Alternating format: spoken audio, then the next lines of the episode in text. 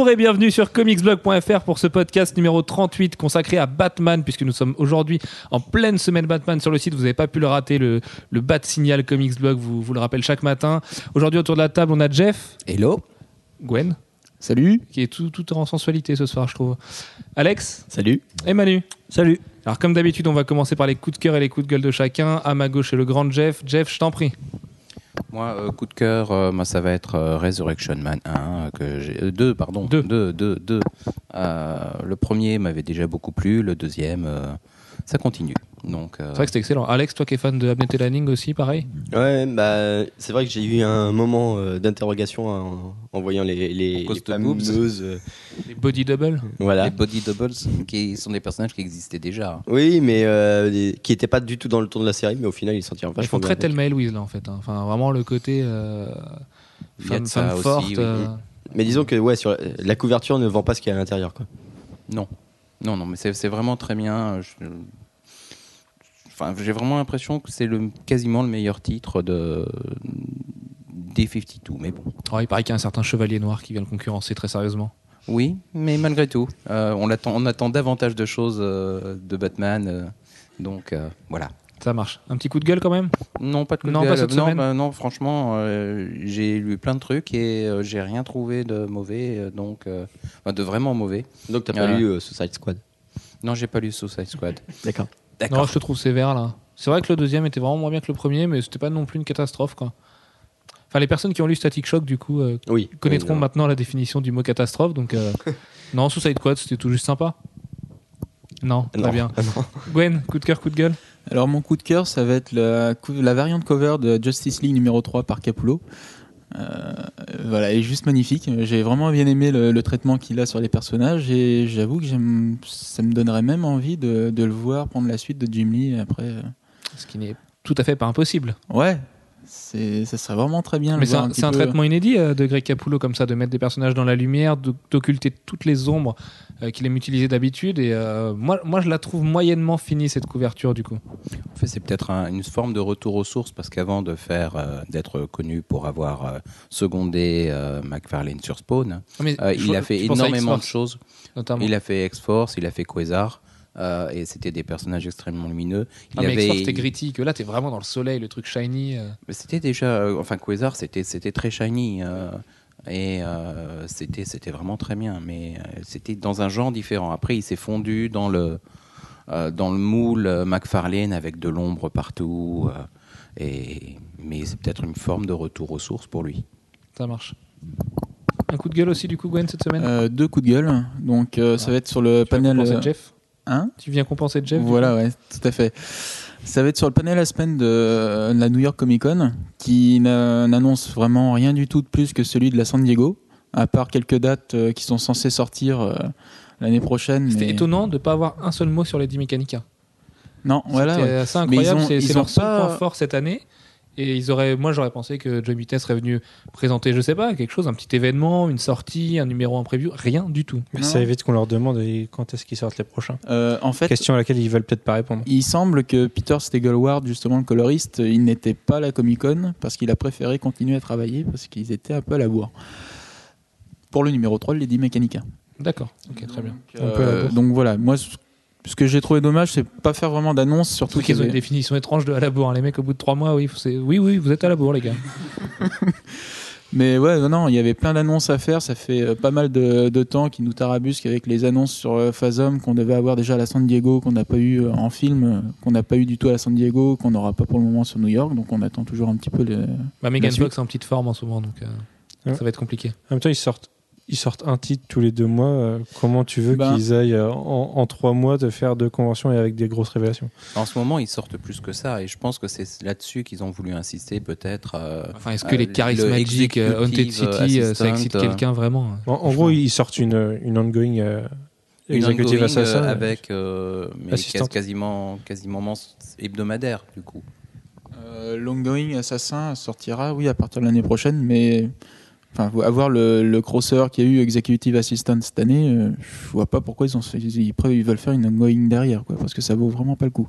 Bah, c'est vrai qu'il serait peut-être temps de se recentrer vraiment sur les personnages phares. Bah, studio, Soulfire, Lady Metallica. Si même Soulfire euh, de ton propre aveu n'est pas terrible, Non, actuellement, non, ça, ça pêche pas mal. Ils vont en faire le prochain event l'année prochaine, c'est tout ce qu'on sait. Donc on verra. Et mon deuxième coup de gueule, ça va être sur euh, le panel Topco. Alors, euh, oui. En une heure de panel, ils ont parlé euh, pas mal de choses, euh, qu'ils étaient euh, très bons, qu'ils étaient très très bons, et juste une annonce sur Darkness, euh, le changement d'équipe pour le numéro 101, je crois, ou un truc comme ça. Voilà les seuls. 151. Ou Parce 151. que Ron ouais. Mars s'arrête au 150. ouais. Non, ça c'est pour Witchblind, mais pour Darkness. Ah, pardon, pour The Darkness, d'accord. Donc on n'a pas eu d'autres annonces et je trouve ça dommage parce que franchement ils auraient pu ils ont pas eux c'est pareil ils ont pas mal de choses de leur côté Darkness 2 en vidéo en jeu vidéo donc des projets de films aussi qui, qui sont censés Il y, a- y a eu une présentation de Darkness 2 à la New York Comic Con, mais c'était avec 2K Games du coup. euh, ouais donc euh, Ça n'a pas été fait. Enfin, Marc Silvestri est venu en, en parler un petit peu, mais. euh, donc euh, Sylvestri il a préféré être du côté de Marvel pour Hulk donc voilà Ce qui peut se comprendre. C'est là qu'est l'avenir en même Ouais. temps. Donc, euh, donc euh, mais pour lui au moins. quand même pas mal déçu parce qu'il y avait quand même des choses à annoncer on n'en sait pas plus sur les sur les séries qui, qui vont présenter plus tard quoi Très bien. Alex, coup de cœur? Euh, alors, euh, mon coup de cœur, bah, c'est les, les projets de Neil Adams qu'il a annoncé euh, là tout récemment. Dans une interview absolument hallucinante donnée à Mystérieux Étonnant, où le mec, enfin voilà, qu'on salue d'ailleurs, le Mystérieux Étonnant, où un des journalistes de ce fabuleux site québécois est allé lui, lui présenter un Skatman à faire signer. Et Neil Adams lui a répondu que Skatman, entre eux, c'était de la grosse merde. Euh, le, le mec arrête pas de balancer sur l'industrie, notamment un moment où euh, on sait que Batman Odyssey, qui, est- qui a été relancé d'ailleurs aujourd'hui même au numéro 1 avec le relance d'ici, est une série ultra décriée. euh, de son propre aveu, c'est une cochonnerie. Et il explique qu'en fait, c'est une série qui prendra son envol une fois finie, dans un très beau format. C'est vraiment une œuvre complète qui est pensée dans sa totalité. Et pour justifier le fait qu'aujourd'hui, Batman Odyssey paraît assez, assez compliqué à comprendre, c'est une narration hyper nébuleuse et ce genre de choses, il va quand même dire euh, que les gens souffrent de lire de la merde à côté. Ça veut dire que le gars, pour lui, tout le reste de la production d'industrie, c'est de la merde. Oui, mais c'est Neil Adams. Donc, euh, On l'a on l'a connu plus poli que ça, le Neil Adams, quand même. J'ai l'impression que l'âge lui, lui, lui donne des ailes un petit peu. bah, c'est les hémorroïdes, hein, ça fait ça. Ouf, Alex, euh, s'il te plaît. Non, non, mais voilà, c'est. euh, après, Neil Adams, moi, ce qu'il vient d'annoncer, là, sur- surtout le, le truc sur Wolverine, me, me botte bien parce que c'est vrai que bah, Neil Adams, Wolverine, ça peut faire un bon match-up, quoi. Oui, il y a des chances. C'est déjà vu, hein, ceci dit. Donc, euh, Oui, mais bon, voilà, il revisite un petit peu son histoire. C'est toujours sympa de revoir un peu des- le passé de Wolverine. oui, si on veut, ouais, pour, la, pour la 80e fois. Ça dépend qui scénarise. Tu penses à Aussi. quelqu'un, là? Euh, oui, non. Surtout pas Neil Adams. Oh, Jeff Loeb, ça peut être une mauvaise idée aussi. Euh, un petit coup de gueule, du coup, Alfro, aujourd'hui? Euh, alors euh, mon coup de gueule en fait c'est le, juste le mode le nouveau mode annoncé par euh, Capcom. par Capcom sur Ultimate Marvel, Marvel vs Capcom 3 qui sert juste à attirer le chaland et et donne l'impression d'avoir du nouveau contenu alors qu'il y en a pas vraiment. Donc voilà. Ouais, c'est moins intéressant que des nouveaux persos, notamment Phoenix Wright et Voilà, Nova, c'est ça. euh, Nova qui revient comme par hasard, euh, comme Hawkeye d'ailleurs, dans le jeu au moment où il va prendre beaucoup d'importance dans l'univers Marvel. On s'étonne. Du coup, il y aura peut-être Watu qui sera jouable aussi, sait-on jamais. Un combat Watu Galactus, ça pourrait être, ça pourrait être pas mal. Euh, Manu, petit coup de cœur? Euh, ouais, si tu veux. J'ai Ah, commencé t'es- par le coup de bah, gueule. Commence par tes coups de gueule, Manu, je veux pas te. Mon coup de gueule, ça sera le- l'annonce d'un remake de Misfits à l'américaine. Parce que je pense qu'ils n'ont rien compris. Si Misfits est si bon et marche si bien, c'est parce qu'il y a, il l'esprit anglais derrière. Et qu'ils ont fait ce que justement les Américains n'arrivaient pas à faire avec Heroes et compagnie. Et donc je me demande bien ce que ça va donner. Il Ce que je comprends pas, c'est pourquoi ils n'arrivent pas à laisser aux Anglais euh, ce qui appartient aux Anglais. Ah, on dit souvent que les Américains, je sais pas si c'est vrai, hein, c'est vrai que ça, parce que tu as beaucoup d'Américains aussi. Enfin, faut voir que le public américain et les showrunners américains sont quand même pas les mêmes personnes. Les mecs voient dans les séries anglaises des Une aux œufs d'or et le public américain n'adhère pas du tout. Le public américain a complètement rejeté Skins, notamment surtout les jeunes qui ont accès à Internet et qui avaient vu la série depuis très longtemps euh, et qui ont préféré la version anglaise qui est déjà beaucoup plus trash. euh, qui racontait la même histoire cinq ans avant et il en, il en était de même pour Shameless d'ailleurs enfin la version américaine de Shameless c'est pas si mauvaise que ça d'ailleurs mais on verra. Moi, je pense que le public suivra pas et que le public américain qui devait voir Misfits l'a déjà vu aujourd'hui, notamment parce qu'IGN, Bleeding Cool, euh, et bien d'autres sites qui ont parlé de la série s'adressent à la fois à un public américain, puisque Bleeding Cool est à la fois californien et londonien, et IGN, euh, c'est la même chose, tu as une rédaction londonienne, et, euh, enfin anglaise et américaine. Donc du coup, je pense que tout le monde est déjà conscient de l'existence de la série, au moins les gens, le public visé par celle-ci. Eh ben j'espère. J'espère qu'ils vont se planter et qu'ils vont pas essayer de, nous, de récupérer les Misfits anglais. Après, euh, c'est le showrunner de Gossip Girl, peut-être que Black Lively jouera, jouera la blonde vulgaire de Misfits. Non, j'y ça, crois pas ça, non plus, hein. Ça- vois- colle yeux, pas là. du tout d'avoir Black Non, Lively c'est clair. Mais bon.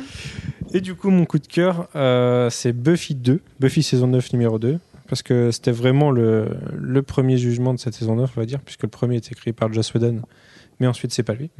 C'est Andrew Chamblis qui récupère. C'est un gars qu'on a déjà vu sur Dollhouse euh, en série et en comics. Et euh, il réussit bien à récupérer l'esprit et la suite de Whedon. Et on a des, on a des bonnes pistes. Euh, sans spoiler, il y a quelques... le statu quo est fortement changé depuis la saison 8. Et euh, ça peut donner des choses intéressantes. Comparé à d'autres univers dans lesquels on nous annonce des changements et il n'y en a jamais. Là, c'est vraiment changé. Et niveau dessin, euh, George Ginty euh, s'améliore un peu. Oui. Il a été assez inégal sur la saison 8. Et, il s'améliore. Il s'améliore. Très bien, ça marche. Donc le Whedonverse en pleine forme en ce moment. Les fans, les fans apprécient en tout cas. Enfin, c'est vrai qu'à la boutique, on voit beaucoup de fans de- du Whedonverse euh, qui sont très fait. très contents en ce moment avec Angel and Face qui apparemment est vraiment génial.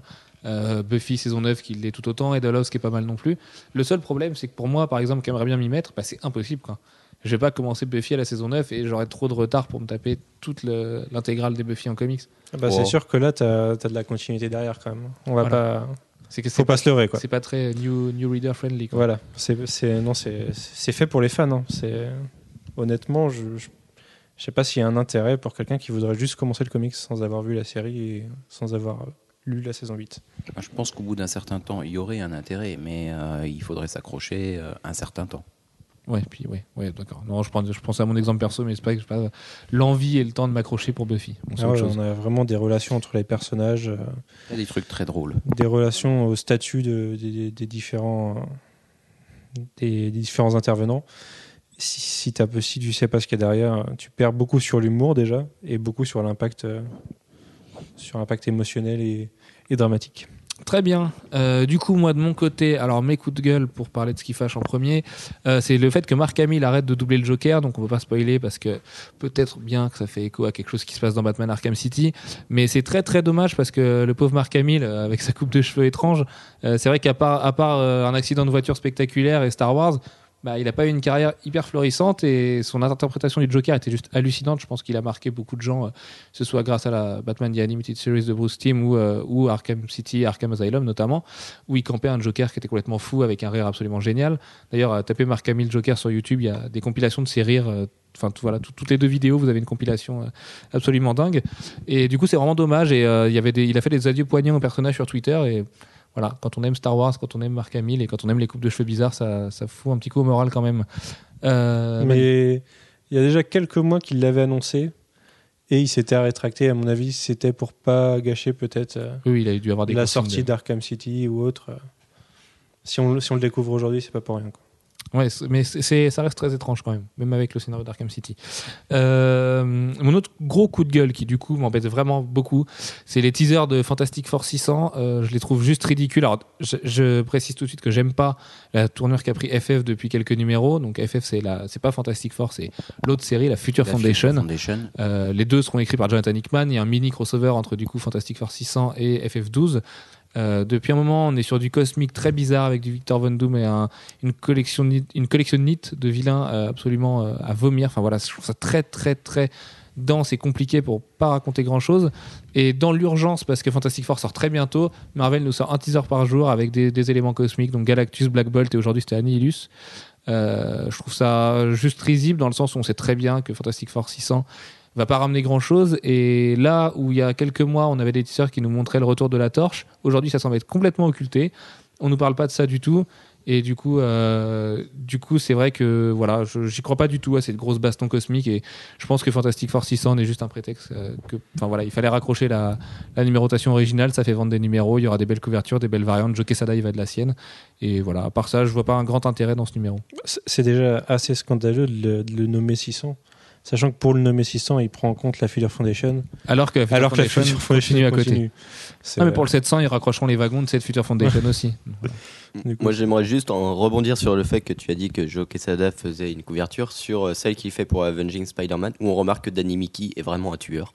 Ah oui, mais Danny Mickey et Joe Quesada, c'est un combo assez incroyable. C'est ouais, Danny Mickey, ça fait des années qu'il encre Joe Quesada, mais il a une précision absolument folle. quoi. Moi, j'aime juste pas sa, signature à Danny Mickey, elle prend trop de place. Euh, mes coups de cœur maintenant, pour être un petit peu plus positif. Alors, c'est l'édition collector d'Arkham City, parce que comme euh, même, si dans la presse on a la chance de recevoir les jeux en avance, c'est rarement des éditions bien folles. Et donc euh, j'ai été chercher ce soir mon, mon beau bébé avec ma belle statue. Et derrière cette belle statue, justement, est la foultitude de bonus. Donc le costume Dark Knight Returns, euh, Gotham Knight en Blu-ray, je sais même plus ce qu'il y avait dedans, un, un- artbook, la BO, téléchargeable d'ailleurs, c'est pas un CD, c'est un petit peu dommage là aussi. Euh, on remarque surtout que le packaging de cette édition est juste magnifique. Là où la première était un espèce de gros bloc tout en longueur qui prend juste trop de place dans une collection, euh, celle-ci est tout en carré et rappelle un petit peu une architecture de- d'immeubles ou de buildings et avec des belles illustrations d'Arkham City. Et c'est très très bien pensé avec un système de tiroir qui prend le moins de place possible et la statue qui est très très bien mise en avant. Donc euh, foncez tant qu'il en reste et s'il vous reste 90 euros après avoir payé la taxe d'habitation parce que c'est un vrai bel objet qui va coûter très cher euh, dans très peu de temps sur Amazon et qu'on sort. Donc euh, voilà, c'est, le moment ou jamais. Et allez, vous pouvez y aller les yeux fermés, elle est beaucoup beaucoup beaucoup mieux que celle d'Arkham Asylum. Sachant que là où justement elle était remontée à 100 euros, euh, elle est redescendue à son prix de base de 87 et- D'accord. et redispo. D'accord, oui, c'est ça, c'est qu'il y, avait eu une petite, rupture de stock pendant quelques temps. euh, C'était, pas bien méchant. Et enfin, un dernier petit coup de cœur avant de commencer le point New 52 du jour qui va s'attarder sur cinq titres aujourd'hui. Euh, c'est le crossover fraîchement annoncé par le Marvel Next Big Thing Live. Euh, en fait, c'est un crossover qui se passe dans une seule série. C'est dans Venom 13, Venom 13.1, 13.2, 13.3, 13.4 et Venom 14. Euh, on y retrouvera l'adorable Stefano Caselli qui quitte un temps Amazing Spider-Man pour dessiner du coup un team-up absolument fou puisque c'est X23, Ghost Rider, Hulk et Venom, donc l'équipe la plus badass qui soit. Si il n'y a pas du sang euh, qui coule au bout du, euh, de la deuxième page, euh, Surtout avec Rick Remender en plus. oui, en Ouais, en fait, c'est c'est une, euh, c'est une variante des Fantastic Four euh, version. Version Walt euh, Simonson, Art Adams. Exactement. Qui était Wolverine, Spider-Man, Ghost Rider et, et, et, Et Hulk. et Doctor Strange. oui, Et c'était- Hulk. Ah, c'était Ouais, Hulk Hulk. Hulk. D'accord, ok. Autant pour Donc moi. c'est exactement les mêmes, euh, sauf que c'est les variantes. Les D'accord. copies, les, les doubles, les. Voilà. Avec une équipe du coup au scénario au dessin qui est excellente puisqu'on a Tony Moore qui dessine déjà Venom et qui le dessine très bien aujourd'hui. Stefano Caselli, Eric Remender, ça promet. C'est vraiment ça promet. Et Bah. Venom est très très bien aujourd'hui d'ailleurs. Ouais, et puis c'est voilà, c'est le genre de mini crossover qui, enfin, crossover si on peut appeler ça un crossover, qui euh, qui, qui sont intéressants parce que ne, ne, ne comprennent pas tout un univers global. Et- Oui, puis il n'y a pas de pression. Enfin, puis Voilà, surtout avec Remender, sans pression, il peut se lâcher. Et quand, quand il se lâche, quand on voit la qualité euh, d'Uncanny X-Force aujourd'hui, ça promet quand même de très très Oui. belles choses. Surtout que Venom est vraiment très bien, encore une fois, à part le petit passage en Spider Island, parce que je prends mon cas, je lis pas Spider Island dans sa globalité, et du coup c'est un petit peu un petit peu dur de comprendre tout ce qui se passe avec ce Manhattan infesté, mais euh, c'est vrai que c'est une vraie très bonne série euh, Venom et l'aura qu'a ce personnage auprès du, du lectorat, c'est juste hallucinant. Les gens veulent lire du symbiote, peu importe euh, ce que c'est, et voilà. Mmh, Et puis tous les personnages qui sont dedans, le Hulk rouge marche très bien actuellement, euh, X23 euh, a une base euh, de fans de plus en plus grande, et puis bah, Ghost Rider, la nouvelle série, apparemment déboîte tout. Donc. Ouais, elle déboîte pas tout, mais elle est vraiment très bien. Elle est, c'est le problème, c'est la, la Ghost Ridette. Voilà. Alors ça, ça effraiera euh, beaucoup de monde, mais non, non, c'est une vraie bonne série. C'est un bon moment euh, chaque mois quand ça sort, loin d'être, loin d'être Batman par Scott Snyder et Greg Capullo, mais c'est un vrai petit bon moment. Quelle transition Euh, non, même pas, on va commencer par un autre du coup. Donc on va faire un petit, un petit point New 52 sur les sorties du jour et Dieu sait que ce 19 octobre restera dans les mémoires euh, pour le deuxième mois du relaunch d'ici parce qu'aujourd'hui on a eu le droit à Justice League 2, Batman 2, Wonder Woman 2, Red Hood and the Outlaws 2 qui a été un vrai coup de cœur de la rédaction, c'est pour ça qu'on le met à- sur, sur ce piédestal et également Supergirl qui là aussi euh, souffre Deux. entre guillemets du, du même syndrome, du fait qu'on est tous adoré, notamment le dessin de Mahmoud Asrar qui est juste incroyable. Et on va commencer du coup par Justice League. Euh, Justice League, Alex, est-ce que tu peux nous en parler un petit peu? Bah, du coup, Justice League, c'est vraiment, euh, ça s'arrête, euh, c'était arrêté sur un- une promesse de bagarre assez, euh, assez monumentale, le, le fameux classique Batman, Superman qui est le plus fort. Et euh, On du coup, sait. ah oui, mais voilà, c'est, il y, a- toujours le- les vieux fans de Batman qui sont là, euh, mais oui, mais Batman s'il pouvait et tout. Et Jones euh, nous la joue, mais totalement, Mais euh, arrêtez de, de, de fantasmer. euh, Superman est juste ultra puissant et il lui met une pâtée. Et au final, au début, on se dit. et du coup, on se dit que ça va juste être une, une grosse bagarre et un truc bien, bien crossover. non, pas crossover, mais block- blockbuster. Blockbuster. Et au final, ça va être un tout petit peu plus fin. Et enfin, on va commencer. Même beaucoup plus fin, on n'a pas la baston finalement. Oui. On arrive, le, le- le combat Superman-Batman, euh, Il il est quand même déjà réglé, ouais. très très entamé quand on Mm. arrive, donc euh, notamment sur une splash page magnifique de Jim Lee. C'est dommage qu'on l'ait vu 50 fois dans 50 versions différentes avant la sortie du titre. D'ailleurs, on note qu'il a bien son masque, alors que dans la version Pencil qui avait été diffusée la semaine dernière, il l'avait plus. Enfin, c'est c'est très très bizarre l'histoire de ce masque qu'il a dans la bouche. euh. Mais mais ouais, cette page-là est juste hallucinante. Il y a plein de splash pages. Euh, il y en a- Enfin, il y en a deux qui sont vraiment juste hallucinantes. Une autre avec avec Superman tout seul. Et on remarque que Jim Lee devient de plus en plus fort. Enfin, Oui. il a repris euh, la main. Quoi. Bah, sachant qu'il a enchaîné le 2 très vite après le premier, on peut imaginer que le 3 va être vraiment très très Mm. bon. Il est- bah, en fait, voilà, il lui fallait le temps pour réchauffer parce que ça faisait très longtemps qu'il n'a pas dessiné. Du coup, euh, bah, Comme d'habitude avec Jim Lee finalement, c'est un peu le syndrome Jim Lee. À chaque fois qu'il revient sur une série, il a pas dessiné depuis longtemps et il lui faut quelques tours de chauffe c'est un diesel. avant de donner son meilleur.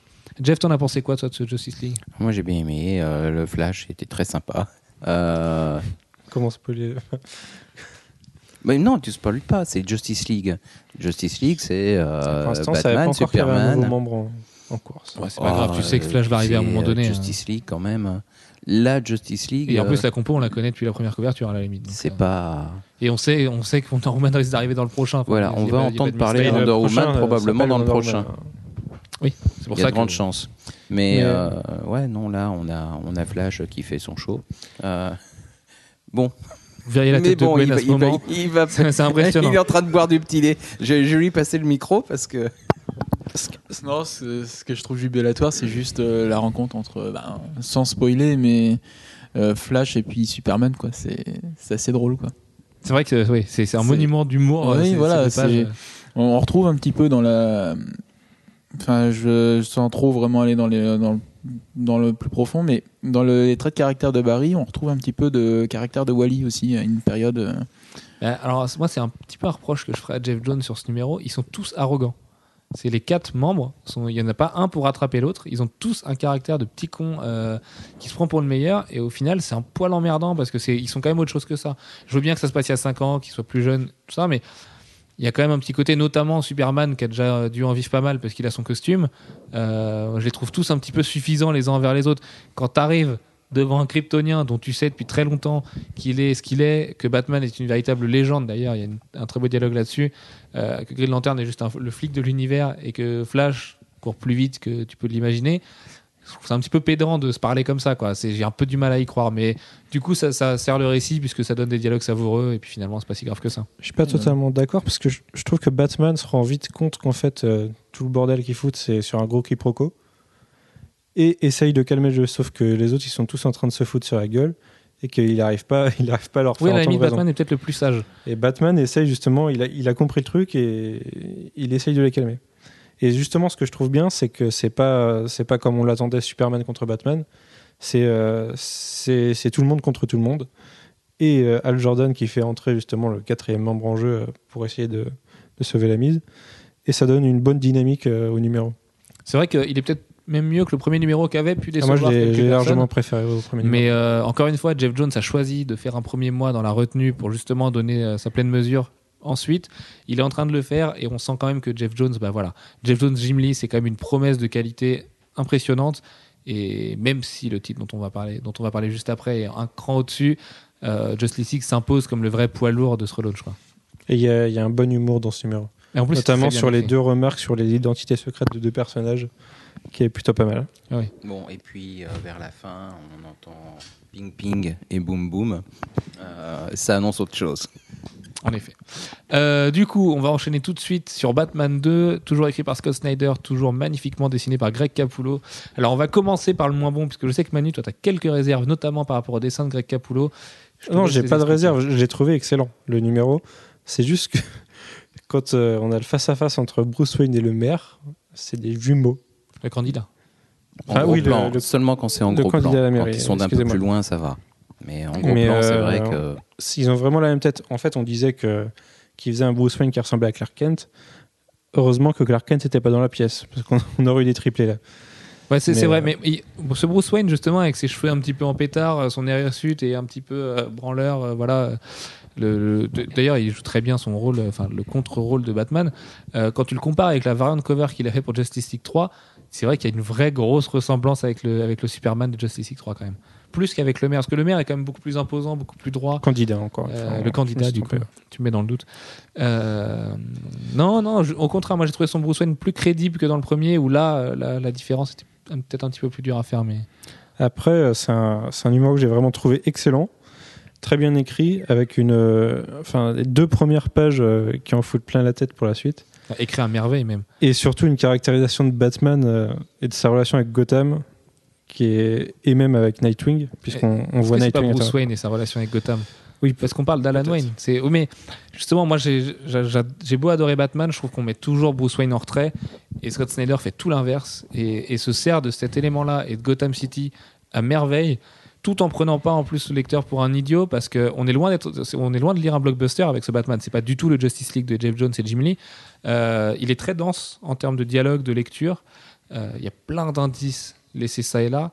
Et il arrive à introduire un nouveau vilain et ça passe tout seul. Et ça, c'est quand même assez incroyable. Parce qu'avec Batman, c'est quand même un des univers les plus figés qui soit. Il, int- il introduit même plus qu'un nouveau vilain. Du coup, mais nous ne spoilerons rien. Et, euh, et c'est vraiment, vraiment excellent. Il arrive, il a laissé un petit peu le côté All-Star parce que le premier numéro était un petit peu dans le show-off et il fallait montrer tous les vilains, ce genre de choses, et la représentation de Capullo de ceci. Mais là, on a quand même droit à un Nightwing qui est quand même un fantasme absolu. La preuve, on va, tous acheter, acheter ce DLC euh, sur Batman Arkham City.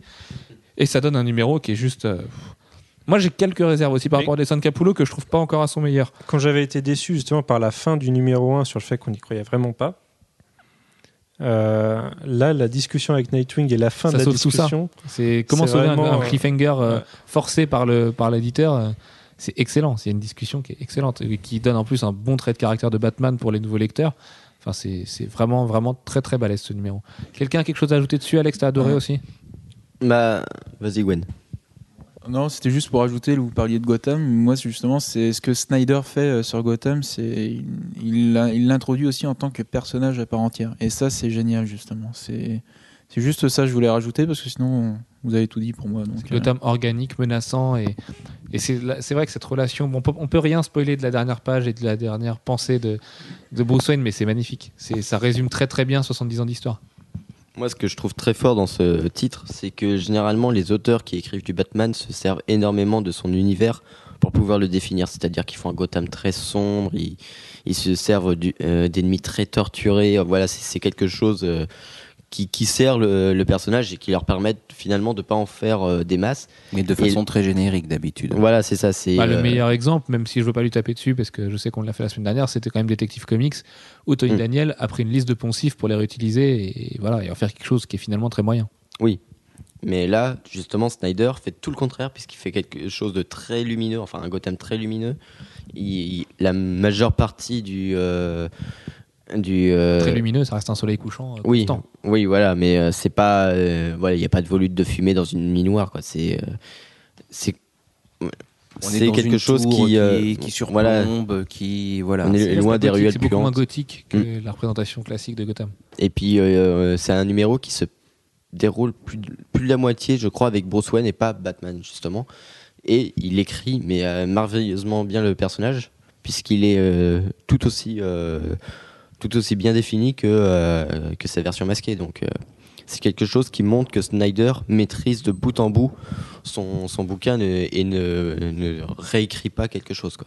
Mais Scott Snyder est un génie, hein, qu'on se le dise. Scott Oui. Snyder, dans, dans 3-4 ans, ce mec-là est vraiment euh, Mm. en très très bonne position de l'industrie. Et d'ailleurs, à quelle vitesse il a grimpé, c'est incroyable. Ah Il y a deux ans, Scott Snyder était un quasi inconnu. Il faisait Et, Iron euh, Man noir. Dans Iron Man noir, après lequel, qui était très bon en plus, après Oui. lequel Marvel l'a pas gardé, le mec a juste redéfini Batman et aujourd'hui à la tête d'un titre avec Greg Mm. Capullo qui est juste une véritable légende vivante du dessin. Enfin, c'est il a fait American c'est assez fou ce, ce Scott Snyder. Et en plus, il fait les enfants en même temps. Alors, Mm. Et faisait euh, et allez lire euh, Swamp Thing, son autre titre d'Erie Launch qui est tout aussi bon. Et qui en plus en, en relation directe avec Animal Man, qui est un autre titre excellent de ce relaunch. Euh, on va enchaîner tout de suite sur Wonder Woman. Alors attention, après la, la finesse du premier numéro que Manu avait adoré, euh, tu m'as glissé en off, Manu, que c'était un petit peu du God of War, ce, ce deuxième numéro. C'est toi qui as fait la référence à God of War, mais sur le style, euh, je suis d'accord. Euh, là, là où le numéro 1 était tout en subtilité, avec très peu de dialogue, beaucoup de suggestions, le numéro 2 est très bavard. On voit beaucoup de personnages, et, et oui, c'est ça change complètement Ah bah. de style, je trouve. Ouais, les, les Après, dieux- ça reste bon. Euh, moi, personnellement, le style, j'aime moins du coup. D'autres préféreront forcément parce que c'est plus descriptif, c'est c'est plus on vous tient par la main pour vous emmener en veut. Mais euh, ouais, ça, ça reste une bonne histoire. Après, ce qui est dommage, c'est que la fin nous est un peu gâchée par, par des annonces qui ont été faites récemment. Et, et c'est bien dommage, ça perd beaucoup en impact. Par contre, le dessin est meilleur que sur le premier. On sent que Cliff Shanks s'est amélioré. Et il y y a des doubles pages et, et des découpages. Ouais, euh, mais c'est surtout au niveau de l'anatomie. Plutôt euh, très bon. qui- Oui, en fait, il fait pas d'erreur. quoi. Il est toujours aussi bon sur le découpage, mais c'est euh, c'est les erreurs anatomiques euh, qu'il évite. Quoi. Mais donc ça sent bon ou pas cette série Wonder Woman? Parce que Ouais. Zarello Cliff Chang, c'est quand même un beau duo au départ. Donc, euh, C'est juste qu'en en fait, il- Azzarello nous a pris complètement à contre-pied en faisant euh, intervenir les dieux. De, de- on les pensait manipulateurs et tout, et au final, bah non. ouais, parce que moi qui l'ai pas encore lu, c'est cette impression que j'ai après le premier numéro. Oui, Du coup, et là, là, ils sont un petit peu plus binaires que ça. oui, voilà. c'est- bah, en même temps, on dira pas qu'Hera est la, est la déesse la plus. euh, comment Cool. dire Ouais, et puis fine qui soit. hein. Généralement, euh, sa vengeance, euh, elle passe pas par quatre Ouais, c'est vrai que dans Xena était pas terrible. hein. Sa Euh, relation avec sa fille, justement, et les remarques de sa fille sont plutôt intéressantes euh, dans ce numéro, par contre. Enfin, sa fille, on dira pas laquelle, parce qu'elle en a. Oui, il en a une chier de, de filles. Euh, Red Hood and the Outlaws 2, le petit coup de cœur de du mois dernier. Euh, qui c'est qui va en parler? Est-ce que Jeff, Gwen, Alex, non, non Personne bah, n'a j'ai lu pas pas encore. euh, Moi, je l'ai pas, de terminé, le je l'ai à peine commencé. Bah, les dessins, c'est toujours extraordinaire. Euh, le début, on apprend plus sur, euh, sur Jason et euh, comment il en est arrivé là. Et notamment, on, on voit dans cette continuité comment il est revenu à la vie. Et en l'occurrence, il sait pas. et personne ne sait. Et euh, il a une relation, voilà, il a une relation avec un personnage de l'univers Batman qui, qui l'amène, euh, qui l'a amené là où il est. Après, pour le reste, bah, je suis revenu dans le présent et j'ai pas continué. Mais je vois des, Je vois des hôtesses de l'air charmantes. Et, voilà, des pages de magnifiques. euh, Ouais, ça a l'air d'être un petit peu dans le même ton que le premier quand même. hein. Ça, ça aime les femmes et, et Starfire a l'air très Disons que Rocafort est fois. toujours là et c'est beau au moins. Euh, pour le reste de l'histoire, euh, je commenterai la semaine prochaine. Lui aussi, Rocafort, c'est- sûrement un futur grande industrie. Et on a Juste un, un Roy. Harper qui a une casquette anti-Superman. C'est bien vu ça. Euh, très bien, donc allez, on va s'arrêter avec le petit dernier, du coup, ton chouchou euh, Manu, celui pour lequel tu aimerais couvrir tes murs de pages originales. Supergirl 2 de Mahmoud Asrar et au scénario, aidez-moi, je ne sais plus qui c'est, euh, Michael Green. Voilà, merci Alex. Du coup, qu'est-ce que ça donne ce Supergirl 2 C'est hyper mortel. Déjà sur les dessins qui sont magnifiques. Euh, pas jusqu'à dire meilleur que sur le premier. Parce que sur le premier, on a quelques planches tout, simplement, tout simplement sublimes. Mais là, sur le 2, c'est la qualité tout au long. Et c'est la rencontre de Kara et de son cousin. Du coup, ça nous, enfin, ça, ça laisse place au doute de chacun et un fight entre les deux, puisqu'aucun se fait confiance. euh. Et, et on a un peu d'histoire sur le passé de Kara et, et sur, son, sur son avenir dans l'univers. Ou ce Supergirl est quand même vachement modifié l'entre il faut le Ah oui, bah, c'est peut-être le. Non, je c'est pas le personnage le plus rebooté. Il y a Grifter avant quand même. Mais bah, en gros, tout Wildstorm est, est complètement modifié, mais Kara a plutôt changé. Et c'est plutôt intéressant. On a quelques monuments historiques qui, en pr- qui prennent cher. Et la suite devrait être pas mal. Ça marche. Moi, ce que j'avais bien aimé, justement, c'est euh, son arrivée euh, sur Terre euh, et son incompréhension par rapport, euh, par rapport à Superman. C'est sans pouvoir spolier plus loin, parce que si, si j'en dis plus, c'est vrai que ça va spolier, mais. Spoiler. mais spolier. Spolier. mais non, voilà, et le, le temps qu'elle met à comprendre, euh, enfin. qu'elle- elle a du mal à le comprendre et c'est vrai que tout se joue là-dessus et c'est vraiment, euh, c'est vraiment pas mal. Et niveau dessin, ça, ça arrache tout quoi. En fait, là, là où il faut comprendre le truc, c'est que pour elle, euh, il y a trois jours, elle était sur Krypton et là, elle est dans un endroit qu'elle connaît pas. Et il arrive des choses qu'elle comprend pas.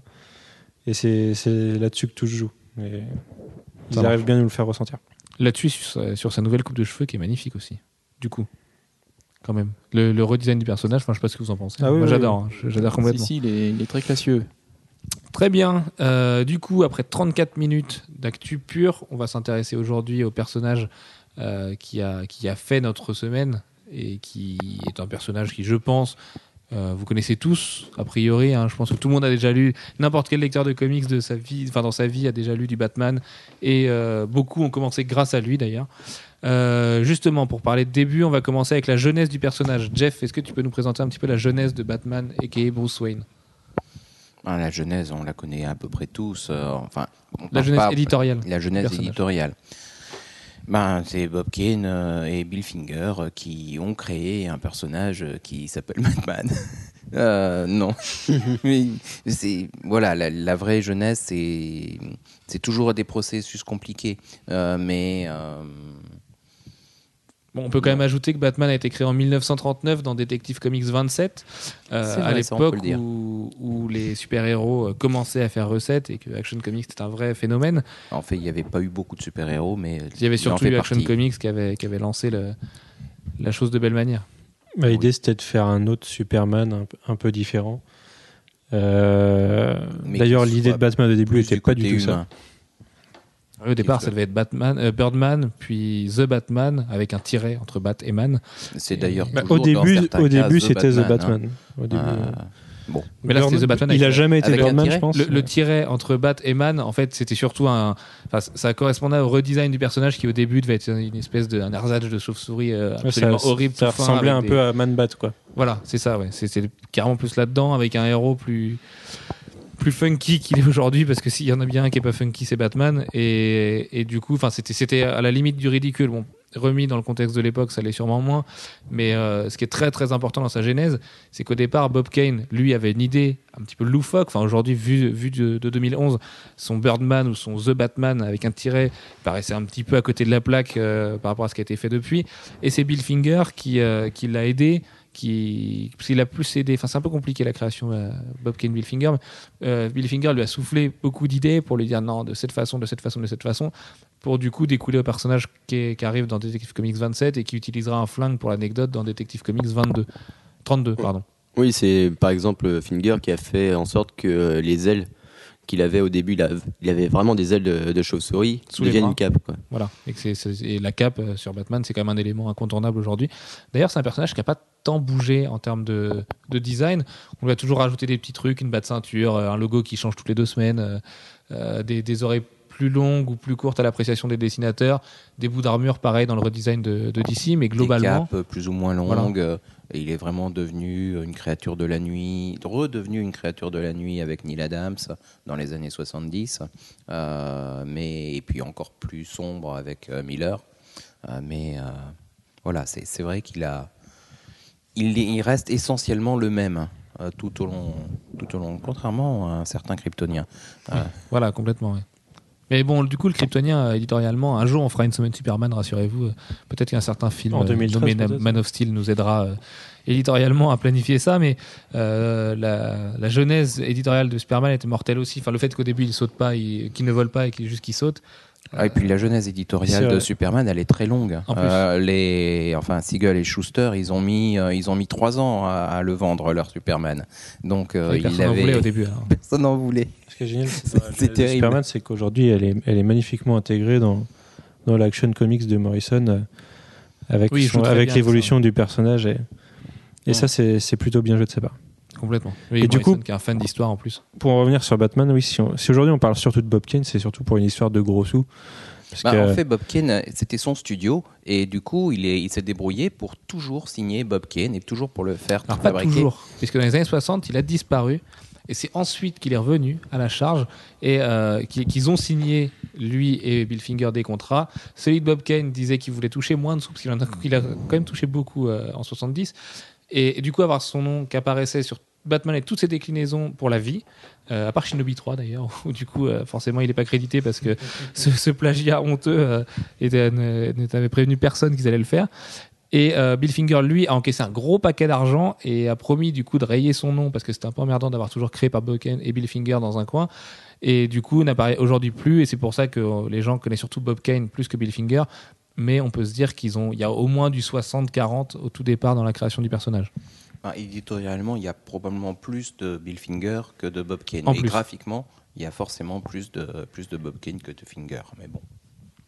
Euh, ensuite, donc Batman, donc, comme l'univers d'ici et tous les héros qu'il compose, a connu une époque qui s'appelle le Golden Age, qui a duré approximativement jusqu'en 1956, parce que comme on parle de DC aujourd'hui, on va le placer à l'arrivée de Flash, avec Flash of Two Worlds.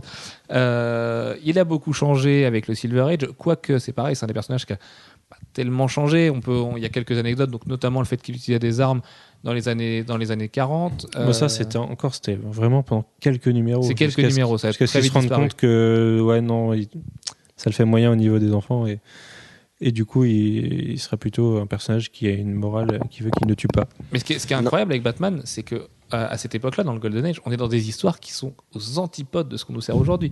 Enfin, je veux dire, on a du, de l'arc-en-ciel à mort, on a des personnages complètement absurdes que Morrison, encore une fois, a réutilisé euh, à, à outrance dans son, dans son run. Et euh, on est bien loin du, du justicier euh, masqué, sombre qu'on nous sert aujourd'hui avec une grosse voix. Enfin, on est sur- déjà. Surtout à l'époque, il avait un gros problème, c'est qu'il n'arrivait pas trop à se démarquer de, de gens comme The Spirit ou The Shadow. Il était, il était très, trop très, détective. euh, ouais, il était détective. C'était des pulp. détectives comics en même temps, rappelons-le. Et donc c'est pour ça qu'il avait des flingues au début. Mais justement, au fur et à mesure qu'il se démarque, petit à petit, il perd les cold pulp pour euh, intégrer les, que- les tout ce qui est euh, plus héroïque, tout ce qui est vraiment ce qui se passe dans le Silver Age, voilà, la- l'apparition du héros euh, tel qu'il est. Et pourtant, malgré ce qu'on peut penser, Batman va quand même très mal passer les années 60 et 70. Alors, euh, ringardisé au possible avec la série d'Adam West qui. Batman. C'était kitsch. Euh, kitsch, à mort. Ceci dit, ça a été un gros succès commercial. Et, ça, permet à Burtward de payer ses impôts aujourd'hui en allant à toutes les conventions du monde. Extraordinaire. et oh, ils avaient quand même des ils avaient une Catwoman qui était vraiment très bien. Ouais, bah voilà, bah forcément, les... c'est comme Catwoman. Euh, le- c'est une blague en off, un jour on vous la racontera, ou peut-être, parce que y a... je Oh, pas que ce je, soit je racontable. crois pas que ce soit racontable. Euh, ouais, donc les années 60-70 sont quand même pas une époque bénie pour Batman, qui encore une fois verse vachement dans le kitsch. Même dans les comics, euh, on voit des trucs, on voit tout et son contraire. Là, c'est la période Camp. Euh, et bah, il a fallu attendre les années 70 avec l'arrivée de Neil Adams pour retourner vers un Batman plus, plus sombre, avec justicier, une cape euh, voilà. qui, euh, qui n'en finisse pas, euh, des, de l'ombre partout, plus justicier. Mais détective aussi, beau, très détective et très sérieux. C'est pas drôle hein, à l'époque. Ça, ça, ça- ça- ça devient beaucoup plus sombre que, que c'était avant. C'est vrai que avec la, la série télé, il y avait eu toute une période pendant laquelle euh, c'était beaucoup plus. Euh, euh, et où les. Gay au sens premier, hein, parce qu'on voit les gens venir. Voilà, je- j'entends Manu sûr, qui oui. rigole à côté de moi. Alors non, euh, Batman n'est pas pédophile, rassurez-vous, sa relation avec une Robin couverture est- de est bien loin Détective ça. Comics avec euh, un problème essentiel de Batgirl. Euh, les gars, attendez, euh, j'ai un bac qui est en train de filer. Euh, voilà, c'est. Le Batman arc-en-ciel aussi, c'est. Ça date de- J'ai un costume pour chaque nuit. Ouais. euh, c'est ouais non. Vraiment dans Et une ça, ça, franchement, si c'est pas de la symbolique gay, je sais pas ce que c'est. Non, mais je, franchement, je- franchement, je pense pas que derrière ça, ça a été récupéré un petit peu. euh, ce qui est plus emmerdant, à la limite que ce soit un symbole gay, tant mieux. Finalement, il y a des symboles euh, très hétérosexuels qui, enfin, des, des personnes très hétérosexuelles qui vont être des symboles gays, puis tant mieux. Enfin, la récupération, euh, ça n'a pas de limite. Et puis, parfois, ça a du bon. Et euh, mais c'est surtout sa relation avec Robin, qui est, c'est un, c'est un peu emmerdant d'entendre toujours encore. Ouais, c'est. Bah, Surtout que c'est pas depuis, vraiment euh, le seul héros qui a un sidekick. Mais non, complètement pas. Euh, oui, il prend Robin sous son aile, mais c'est pas pour ça qu'il couche avec Robin, on vous rassure. euh, Enfin, ils sont bien loin de ces considérations-là, et puis Dieu merci, sinon le pauvre. euh, remarque, peut-être c'est pour ça qu'il se transforme en Nightwing après, il en a marre de se faire martyriser, mais. Enfin, c'est- c'est. Un peu un des points de Batman qui est énervant aujourd'hui, euh, co- comme la grosse voix de Christian Bale. euh, voilà. Mais ça, c'est pour d'autres raisons. Euh, non, alors non, Batman, voilà, pour mettre les, points sur les i, n'est pas pédophile et Robin ne se fait pas maltraiter par, par son mentor, rassurez-vous. Donc du coup, on arrive là dans les années 80. Les années 80, forcément, aux yeux de beaucoup de monde, c'est quand même Frank Miller. Frank Miller qui, en l'espace de 6 mois, va juste réaliser Batman Year One et Batman The Dark Knight Returns, à la différence que Batman Year One n'est pas dessiné par lui, mais par David Mazzucchelli. Et, Mais sur euh, des Leats euh, de, de Miller. en Oui, grande c'est vrai. partie. Oui, c'est vrai. Enfin, au moins les découpages. Euh, après, euh, le dessin lui-même, non. Évidemment, c'est Mazzucchelli. Et puis euh, pour le mieux d'ailleurs, parce que c'est vrai que et beaucoup de gens ont du mal avec Frank Miller quand il dessine.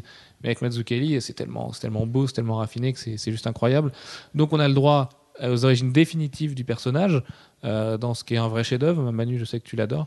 Year One, oui, euh, c'est sûr que c'est à la fois les origines de, de Batman et du commissaire Gordon. euh, C'est du Batman et du Batverse, c'est ça qui est Voilà, mortel. sous- c'est qu'on a le sous- droit à sous- Gordon, à Catwoman Catwoman. dans cette version-là. Euh, Et c'est est loin, loin, loin de la c'est assez C'est sombre. la naissance de Barbara aussi, qui est quand même pas rien. Euh, Il y, a- il y a beaucoup, beaucoup, beaucoup de choses dans, dans One, Et on découvre un Gordon qui n'est pas vraiment celui qu'on a l'habitude de connaître, qui a, qui a ses défauts. bah, qui vient d'arriver en ville et qui, qui a ses faiblesses, voilà, euh, qui découvre euh, le GCPD euh, co- comme ce qu'il est, donc des flics corrompus euh, jusqu'à la moelle, et Extrêmement corrompu, beaucoup plus que quelques années plus tard. un Harvey Bullock euh, qui est euh, plus important que jamais. Enfin, c'est vraiment, vraiment excellent euh, ce, Batman Year One, et chez beaucoup d'artistes et, beaucoup de gens de l'industrie, ça reste sûrement la plus belle série publiée à ce jour. Beaucoup de gens le citeront comme leur comics préféré de tous les temps, devant Watchmen d'ailleurs, hein, disons-le. Et voilà, ça reste aujourd'hui encore une référence dingue, à tel point que Bruce Timm et ses équipes viennent de l'adapter en, en animé. Euh, on va, on va l'évoquer vite fait quand même. Manu, qu'est-ce qu'on a pensé de cet animé qu'on a regardé samedi dernier? Alors, l'animé est très perturbant parce qu'il il garde complètement le fond de l'histoire et la narration, sauf que l'image, le dessin est beaucoup plus froid et beaucoup plus lumineux. Ce qui fait qu'on perd la noirceur de Mazzucchelli. Et C'est le ciel de euh, Gotham qui est très bleu en fait. ouais, c'est c'est assez perturbant. On a la lourdeur de l'histoire, mais pas la lourdeur du dessin. Avec en, en plus, euh, je sais pas si c'est notre version qui était la bizarre sur la HD, mais ouais, c'est. Non, c'est vrai que l'animation elle s'accélérait. C'est un peu le- l'effet, ce qu'on appelle l'effet sitcom sur les télé HD. euh, Voilà. Je pense pas que ça vienne de notre version, hein, parce que je l'ai regardé sur, euh, sur le MacBook aussi, et c'est la même chose.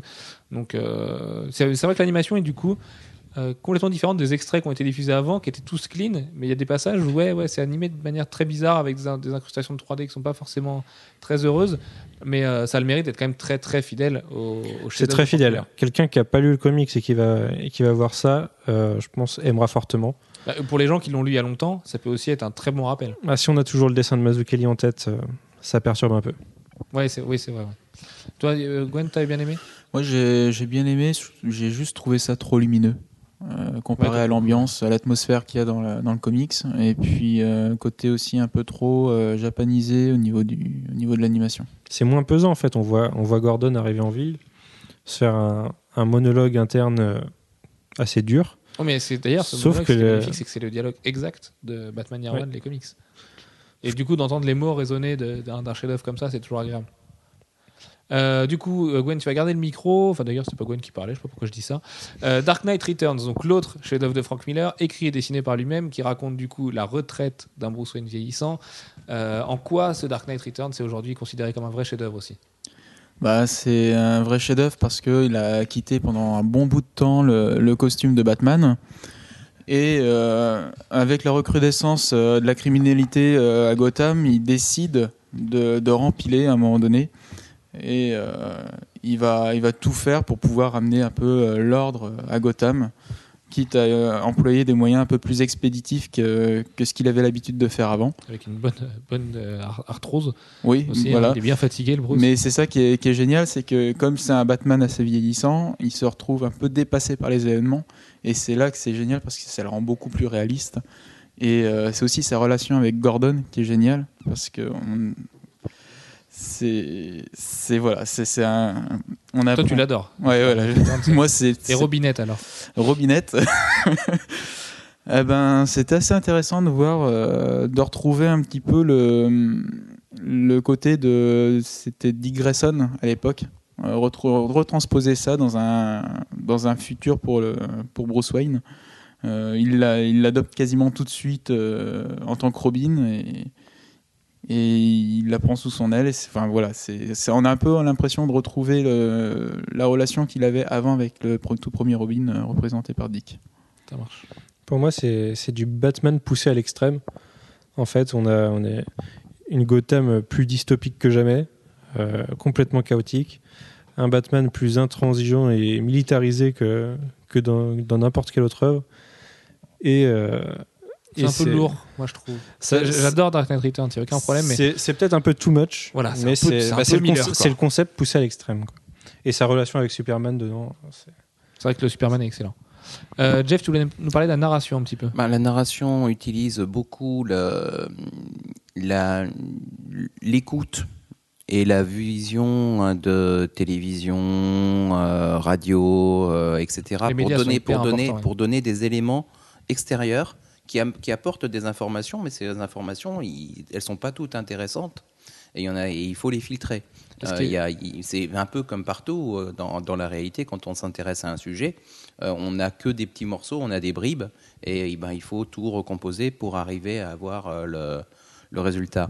Euh, et ça, c'est un procédé que Shekin avait utilisé peu de temps avant dans American Flag, et qui avait été également utilisé encore un petit peu avant euh, dans une autre série dont je me souviens pas le nom, euh, du nom euh, qui était dessiné par Trevor Von Eden et je me souviens pas de son nom, mais voilà, c'est c'est pas c'est pas quelque chose que Miller a inventé, mais c'est quelque chose qu'il a utilisé très très largement dans et c'était assez à la mode à l'époque d'ailleurs. Voilà, parce qu'à l'époque, Enfin, on est dans une vraie sur les crise des médias. précurseurs. Sur les précurseurs, en tout cas, c'était vraiment à la mode. Donc à l'époque, J'ai un ouais, doute sur on la dans date une de vraie sortie. crise des médias et, euh, et Frank Miller, lui qui est très très politisé, on le sait, euh, qui est très radical d'ailleurs dans ses idées et républicain comme jamais, est très très méfiant à, à travers ses médias et on voit bien entre les différents protagonistes qui parlent qu'il y a vraiment un ton qui est, qui est grossier à l'extrême. Donc voilà, si on pouvait schématiser Ah bah, en on français, il y aurait le ton schématise, TF1, euh, voilà. il y aurait le ton Canal et il y aurait le ton, euh, je sais pas, qui c'est qui est vraiment à gauche en France? Personne. Euh, Enfin voilà, un, un ton de gauche du coup, et, et c'est ce que voire Todd même McFarlane. de gauche euh, éventuellement Voilà. si on veut Ouais. Euh, là il y a vraiment la, donner la parole à différents intervenants qui sont vraiment radicalement en opposition qui parlent de la même chose ou de choses similaires mais avec des approches voilà, avec très un différentes hyper différent. Et Todd McFarlane va l'utiliser à mort, mais vraiment à mort dans Spawn derrière, et, euh, et peut-être à outrance d'ailleurs, parce que c'est devenu un petit peu un gimmick un peu lourd de Spawn, euh, ces trois cases de télé, ces trois présentateurs. Bon, voilà, on le voit encore aujourd'hui c'est dans. c'est quelque dans chose qui a été actuels. inventé à cette période là et euh, qui a été beaucoup réutilisé depuis heureusement de façon plus soft souvent parce que c'est une narration qui peut être très lourde Oui, c'est très très lourd. Manu, tu voulais ajouter? Euh, d- non, j'avais un doute sur la date de sortie C'est- de Returns. 86 Returns? C'est ça, hein. il, Quelque il- chose il comme me ça. semble, hein. Je C'est en même temps que ça. One Oui, c'est ça, c'est la même année qu'Irwan. Il y a trois mois d'écart entre les deux. Entre mais euh, deux Dark. Knight euh, Il- il a Dark fait, Knight euh, c'est avant Enfin, il a fait. Dark Knight Returns, c'est avant One. D'accord. Il a fait Returns, One et Puis Daredevil Da- Born Again en même temps One. Euh, ouais, c'est- C'était en même temps, exactement les dates. euh, D'accord, ok. à un mois après, peut-être, sur deux décalages. mais- Ouais, donc, mais c'était vraiment une époque bénie hein, pour les fans de Miller. Quand on voit aujourd'hui ce qu'il peut faire, je parle pas de Terror qui vient tout juste de sortir, mais notamment Strikes Again, donc qui est la suite officielle de, de Returns, qui est, euh, moi, moi perso, je trouve ça vraiment, vraiment, vraiment nul. Euh, je pense qu'on est tous d'accord à peu près autour de cette table. c'est pas aussi nul qu'on l'a dit mais euh, c'est certainement Bah, pas à son, la son- hauteur du son. Joker est quand même vraiment à côté de la plaque. euh, la super nazie est ridicule. C'est fasciste à mort. Enfin, c'est- too much comme c'est comme jamais. Ah, c'est plus Euh, dix ans après hein, en même temps Oui. enfin c'est quasiment dix ans après on avait dit oh il fera jamais la suite et puis finalement il en a fait une Ouais, mais il Euh, aurait bon, peut-être pas dû. et puis on l'attendait beaucoup énormément ça, Dans ça avait Returns, tellement frappé déjà- la première fois Dans Returns, déjà, le gouvernement symbolisé par Superman est, est plutôt fasciste. Oui, complètement. Oui. Oui. Mais enfin, dans Strikes Again, il pousse le, le trait à l'extrême. C'est vraiment, enfin, c'est ouais, c'est vraiment un, un à côté, on va dire, dans Returns. pour la- pour l'anecdote, il y a quand même Miller fera un retour euh, avec le personnage de Batman quelques années plus tard dans All Star Batman and Robin, qui est une œuvre euh, qui, est, qui est devenue, pff, oh, je sais pas si c'est même, plus une arlésienne, c'est un running gag de l'industrie, euh, dessiné par Jim Lee. Donc, euh, faut voir quelle annonce quand on nous annonce Frank Miller au scénario, Jim Lee au dessin, on se dit qu'on va assister à un chef-d'œuvre absolu.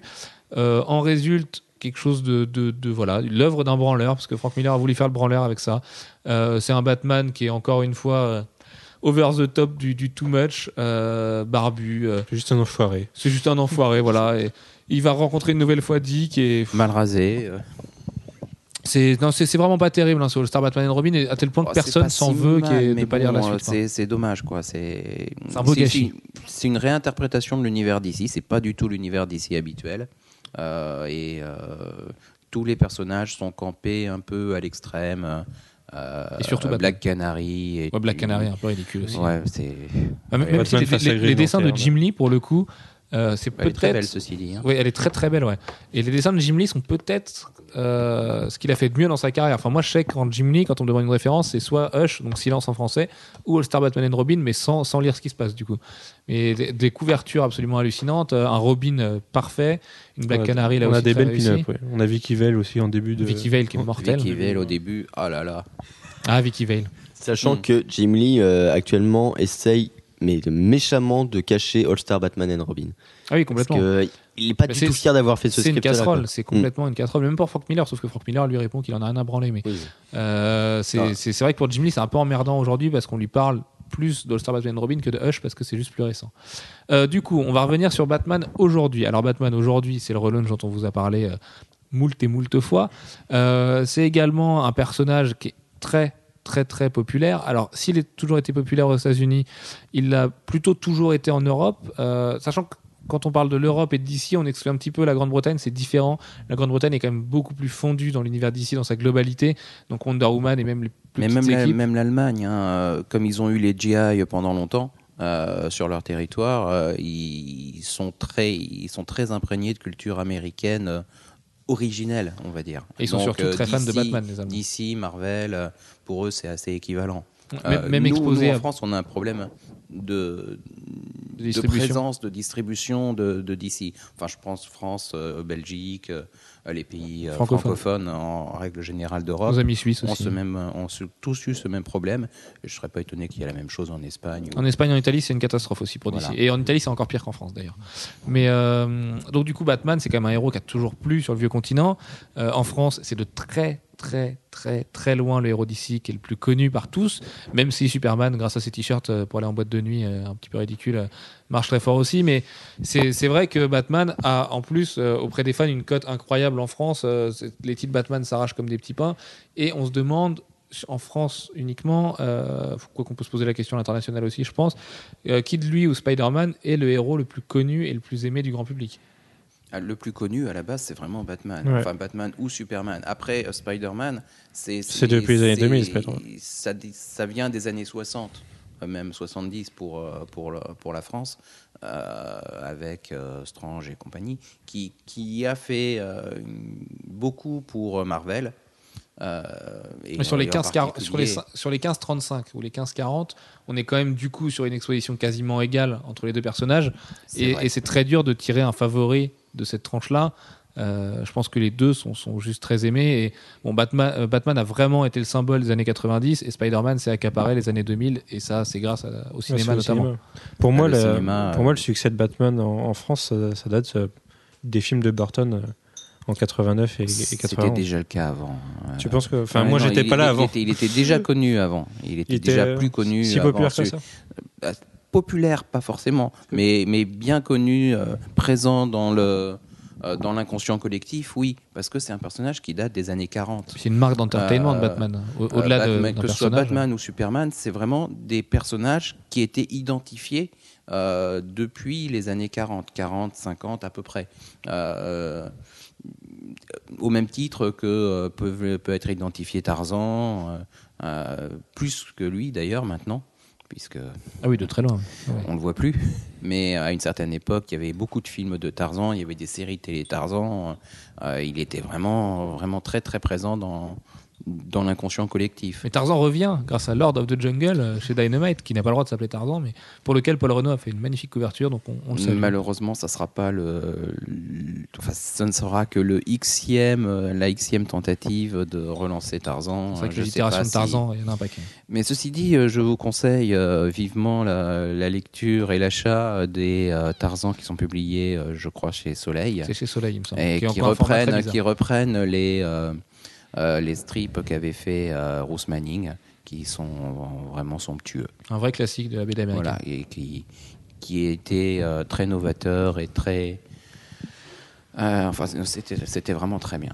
Très bien. Oui. Euh, revenons à nos chauves-souris de petites Ouais. minutes. Est-ce que le succès populaire de Batman, il n'est pas inhérent au personnage et à ce qu'il est éditorialement? C'est-à-dire que, euh, est-ce que le fait qu'on ait un personnage très cartésien, qui est quand même plus terre à terre que, que les mecs les plus terre à terre du monde, enfin, sa, sa, sa façon d'espionner tout le monde, d'ailleurs, voilà, c'est de ça qu'on parlait tout à l'heure avec, avec Nightwing, et, euh, et de tout étudier, de tout retenir, de de cet aspect détective. Est-ce que c'est pas ça qui plaît aux Français et aux Européens, qui sont beaucoup moins dans l'imaginaire que nos amis américains? Je sais pas, pour moi, c'est déjà un symbole. euh, le symbole de la chauve-souris, euh, le bonhomme le- noir avec son logo. logo. Et son logo jaune. euh, Parce que pour moi, je, enfin, j'en reviens à ça. Pour moi, Ah bah, Le logo jaune de Batman euh, de Tim Burton, c'est le, logo de Pour moi, ma jeunesse, Batman, c'est Batman, euh, les deux Batman de Burton et la série animée. Euh, je pense qu'on est quatre autour de cette table à avoir grandi avec ça et à avoir commencé Batman avec ça. C'est quand même plutôt ancré, ancré dans nos cerveaux comme ça. Même si Gwen. a Et en grandi plus avec de ça- chose. Gwen a grandi avec Adam West et ce genre de choses, mais Et en plus de ça, Batman, il a l'avantage d'être un être humain, à la différence de Superman, par exemple. Euh, d'être mortel au sens premier du nom. Et oui, et d'être mortel. Et d'avoir un sidekick qui est Robin et qui, auquel on pouvait s'identifier étant jeune. Euh, même si beaucoup n'aiment pas Robin. Mais voilà, à la fois, Robin, c'est un peu sa grande force, sa grande faiblesse. Dès qu'on lit Robin, on adore Robin. Euh, Enfin, je veux dire, il y a quand même, de toutes les itérations de Robin, euh, il n'y en a pas un qui est vraiment en dessous de l'autre. Peut-être Jason Todd à la limite, qui, voilà. Mais Tim Drake et Dick Grayson sont quand même passionnants. Et, et du coup, dès qu'on lit Robin, on, on, enfin, on perd cette inhibition de se dire non, je vais pas aimer un mec qui se déguise en Robin des Bois, qui a des couleurs bizarres et, et qui a l'air de se faire violer par le mec, euh, par le grand mec en noir. Euh, on, on- enfin voilà, les Robins sont vraiment des personnages passionnants, au même titre que la galerie de personnages de Batman, les Batgirl, les Batwoman, les Azrael, les Huntress, si on va un petit peu plus loin, euh, et les autres. Du coup, voilà, il y en a plein. Euh, et, et ce Robin, aux, aux yeux du grand public, c'est quand même un élément de ridicule absolu. C'est en plus, forcément, il n'est pas aidé par euh, Batman and Robin et l'interprétation. euh, pharaonique de Chris O'Donnell qui a, qui a tué le personnage à jamais au cinéma et à, à moins que du coup Chris Nolan euh, le confie son rôle à j'ai perdu son nom mais l'acteur qui joue dans Inception Gordon Levitt. voilà, Joseph Gordon-Levitt dans Dark Knight Rises, qui serait la plus belle façon de faire. Mais Robin, c'est quand même un élément très bizarre parce que le grand public le déteste. Pour le grand public, on va entendre parler que de Batman. Et dès qu'on va un petit peu dans le fond des choses, Batman ne fonctionne pas du tout sans Robin et Batman ne fonctionne pas du tout sans le Joker. Ouais, je C'est- pense aussi. Vas-y. C'est juste une sorte de balance, quoi. Il y a Batman qui est assez noir, assez sombre, assez euh, torturé, et t'as Robin qui est euh, vraiment, euh, c'est un petit peu le, le petit gamin un peu loufoque. euh. Enfin, Dick Grayson, il est loin d'être loufoque. Hein. Même Ouais, Damian mais est loin d'être dans, loufoque. dans ses débuts, si, il était assez. Bah, Bah, en fait, Dick Grayson, il passait au début, en tout cas, le, le Robin euh, Dick Grayson, c'était euh, c'était un clown aussi. Euh, c'était quelqu'un qui faisait blague sur blague, qui, enfin, qui, qui arrêtait pas. Et du coup, le, c'était le côté plus lumineux, par contraste avec. Euh, Il il a- parti dans un fou rire pas- qu'il se prenait oui, pour Robin. Je, mais- sais pas pourquoi, mais du coup, c'est vrai que c'est un peu Parce qu'il est déstabilisant. persuadé d'être Robin. Parce que Là, il est Robin fait les blagues. Et que Gwen fait les blagues. D'accord. Pas sûr que Gwen. rigole à ses blagues, ceci dit, mais. Et selon moi, l'hostilité du grand public envers Robin vient, vient surtout du fait que quand on Chris voit, O'Donnell, c'est sûr. non, entre autres, mais quand on voit Batman à la base et le personnage, euh, on n'imagine pas pourquoi il a besoin d'un Robin. Et qu'est-ce qui va aller s'embêter avec un gamin comme ça Parce que la face publique de Alors- Batman montre pas l'espèce de psychopathe qu'il est réellement. Alors que quand on creuse le personnage et, et sa relation euh, avec son père qu'il n'a pas eu, et euh, avec Alfred, on, on comprend pourquoi il a besoin de reproduire ça avec quelqu'un d'autre, euh, de prendre à sa charge. D'être une image paternelle Voilà. sans être le père. Et c'est vrai qu'il reproduit ça, euh, puisque c'est ce qu'il a connu avec Alfred. Et d'ailleurs, avec, euh, avec son propre fils, il n'arrive pas à être une, vraie image paternelle. Il est vraiment la relation euh, Et pourtant, Batman il le Robin. revendique. hein. et pas, et pas celle, pas celle d'un vrai père avec son fils. Mais c'est ça qui est très compliqué et qui est d'ailleurs très bien dépeint, moi je trouve, malgré euh, le- le- la vindicte d'Alex sur le titre, mais dans Batman and Robin de Peter Tomasi et Patrick Gleason, Ah, dans le numéro 2. dans le numéro 2, on, on est quand même vraiment dans la relation père-fils et c'est c'est assez passionnant du coup. euh. Oui, mais justement, le numéro 2 euh, apporte beaucoup plus euh, sur ce niveau-là parce que c'est mieux travaillé, c'est plus fort émotionnellement et voilà, c'est pas euh, une suite de poncifs comme était le numéro 1. Ouais, Le numéro 1, c'était peut-être bien pour introduire aussi éventuellement. Il faut, faut pas oublier que c'est un relaunch. C'est un relaunch et euh, qu'il s'agit aussi d'amener euh, pour des nouveaux lecteurs de bien planter le décor. Euh, et donc ce que nous on savait déjà de ce que nous on savait déjà de, de Damian, eh ben le lectorat de base, celui- enfin le lectorat euh, étranger Le aux potentiel comics lectorat. potentiel, lui, il ne le savait pas. Donc, il fallait le planter. C'est vrai que pour les gens, Ouais. savoir que le Robin actuel est le fils de Bruce Wayne, ça paraît totalement incongru. Bah, pour les gens, se dire euh, qu'il a un fils. euh, Voilà, pour les gens, Bruce Wayne n'a- pas de fils, c'est pas possible. Voilà. Oui, c'est- un sale gosse. C'est ce problème-là qu'on a reproché nous au 1, c'est qu'il apportait rien de neuf en fait. Et qu'il n'y avait pas vraiment d'originalité. Alors que Oui, le oui, 2, dans les enfin, le 2 se concentre clairement que sur les relations entre Bruce et, et Damian. Et puis la série, globalement, va se concentrer uniquement là-dessus. Ça s'appelle pas Batman et Robin pour rien d'ailleurs. C'est vrai. Euh, du coup, euh, on va faire un petit, un petit tour de table. Euh, Est-ce que vous pouvez me citer chacun deux histoires classiques de Batman à vos yeux? Et vous pouvez aller chercher loin et, et les plus méconnus et, et les Mad Love et ce genre de choses. Euh, Manu, je commence par toi. Bah, Your One déjà. C'est on très dur de, passer en dernier, je vais devoir trouver des trucs euh, qui, qui vont très très loin. Ah bah moi, je vais, je vais vous piquer deux cultes. Déjà, Your One, on en a parlé tout à l'heure, vraiment les origines du personnage et, et de Gordon et de tout l'univers Batman. Et The Killing Joke, grand classique, euh, Alan Moore. J'aurais dû te payer pour que tu me le laisses celui-là. Relation entre Batman et le Joker. La et- meilleure histoire de Batman de tous les temps. Et- Ça tient en euh, 90 pages et c'est c'est juste le. Enfin, c'est la- pour moi, pour moi, c'est la plus. Il y a plus de 40 pages quand même. C'est un format, c'est quasiment du franco-belge, mais c'est il y a quand même plus de pages, que- plus de pages que dans un Il y a franco-belge. une quarantaine de Il y a pages. que 40 oui. pages Il y a que Peut-être 40 un- pages. Peut-être un peu Il me plus. semblait euh, qu'il y en avait quand même plus que ça. Je savais que ça, tournait, c'était autour de J'aurais 50. dit une cinquantaine, moi. Ouais, entre 40 et 50, allez. Très bien. Et euh, bah, du coup, pour moi, un perso, c'est vraiment la plus belle histoire d'Alan Moore de tous les temps. C'est, c'est voilà, c'est ce qui, ce qui défi- ce qui donne des originaux Joker, mais du coup, qui ne sont pas forcément les vrais. Euh, D'ailleurs, Tim Burton s'en est quand même pas mal servi avec son Jack Napier Ouais. de, de Batman 1, et, et c'est juste. En plus, c'est magnifique. Brian Bolland est au sommet de son art. La version recolorisée est encore plus belle et respecte vraiment l'œuvre originale. C'est un chef-d'œuvre intemporel. Euh, c'est le, le pourquoi du comment de Barbara Gordon qui devient Oracle. Ça fait intervenir des personnages ultra importants de l'univers de Batman. Enfin, Jeff, toi qui as connu la publication en temps réel, de, enfin la publication en temps réel, c'est sorti d'un coup. remarque, mais- 40. et non mais euh, Killing Joke, ça reste quand même très c'est- gros morceau. C'est c'est un très gros morceau, c'est clair. Euh, maintenant, il y a eu des gros morceaux avant, euh, en particulier euh, The Laughing Fish. Enfin, il y a eu toute une période où il y a eu une relance de, Batman euh, dans Detective Comics en particulier, euh, qui était scénarisé par euh, Steve Englehart et dessiné par Marshall Rogers, qui ont un peu re- redéfini le, personnage comme ben, le, Dark Knight, le, cet être de la nuit euh, sombre qui, C'est vrai que c'est, une époque Mm. dont on parle beaucoup, ça. Engelhardt et Marshall bah, ça, Rogers, ça a influencé énormément de monde. hein. Il y a, il y a eu une- une re- un retour vers le, le Batman beaucoup plus sombre. Euh, et ça, graphiquement, que ce soit graphiquement ou scénaristiquement, ça a influencé beaucoup de la suite. Euh, maintenant, c'est quelque chose que, qui est difficile d'accès aujourd'hui, puisqu'il y a peu de. enfin, je crois même pas qu'il y ait d'édition récente de ces choses-là. Donc, euh, le seul moyen, c'est de se les récupérer en, en originaux. Et Pour l'instant. Un petit deuxième, du coup Euh, un petit deuxième, hein, on va aller euh, du côté de Legends of the Dark Knight, euh, où il y a eu tout un tas Des de. années 80, 2000 des euh, années 80, 80. oui, euh, 80, 90, on, va, non? on va dire un peu avant les années C'est- C'est là que 90. Gage a fait ses premières armes, Mm. c'est pour ça. Je les ai pas lus, mais. euh, Ah, mais c'était vers la fin. Alors, C'est vers la hein, fin. C'était vers les 150 et des poussières. Euh, non, moi, je pense plutôt à des numéros dans les, euh, dans les 30 premiers, à peu près, où, où il y a eu plusieurs cycles très sympas. De quels artistes en particulier? Il y a eu du Gil Kane, il y a eu du Claude Johnson, mais ça, c'est pas ce qu'il y avait de mieux. Euh, Johnson qui est meilleur encreur que dessinateur. Euh, non, non, il y a, y eu- il y a eu beaucoup, beaucoup de petits arcs. Qui, c'était le début des, euh, de l'idée. On fait euh, une histoire en 4, 5, 3 parties. Il n'y avait pas encore l'idée.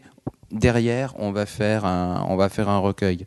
Euh, mais il y avait déjà cette idée de, on fait des, des arcs d'histoire euh, qui sont définis. Et puis bah, les gens vont se succéder sur la série. Au lieu de- d'avoir des euh, quelque chose qui était dans la continuité euh, courante habituelle c'était des choses qui pouvaient se passer euh, au début au milieu de façon très récente ou beaucoup plus tôt dans le dans la vie de Batman.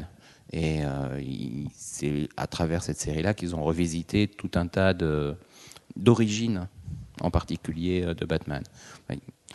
c'est là aussi qu'il y a eu l'introduction euh, du Venom qui allait ensuite euh, devenir le poison qui allait ensuite produire euh, Bane D'accord, ok, ça marche. en particulier. Euh, on va complètement briser l'ordre des aiguilles d'une montre parce qu'on est comme ça chez Comics Blog. Newg, deux petites histoires. Euh, Il reste Long- le tien, j'ai fait exprès en plus de te le laisser. euh, Long Halloween. Donc euh, Je ça. me demande avec quoi je vais me retrouver moi à la fin. Donc euh, non, j'ai trouvé ça, c'est un bon polar. Euh, puis euh, surtout graphiquement, enfin moi Batman, je le, l'appréhende plus graphiquement. C'est c'est la représentation des dessinateurs qui me plaît un peu plus que que scénariste, qu'au niveau du scénario généralement. C'est voir comment Tim Sale se, se débrouille avec avec Batman, surtout avec sa cape, comment il se sert de, de la cape en tant qu'élément élément euh, d'ambiance euh, par, rapport, euh, par rapport à Batman. Et pour le deuxième, je vais dire Unseen. Bah, alors là, j'avais fait exprès de te laisser Dark Knight Returns, tu m'as coupé l'herbe sous le pied. Non, non, parce que voilà, c'est pareil, c'est euh, côté euh, Kelly Jones euh, dessus, qui se sert énormément de, de son, sa connaissance au niveau de la musculature de, du corps humain pour pouvoir faire des proportions complètement disproportionnées.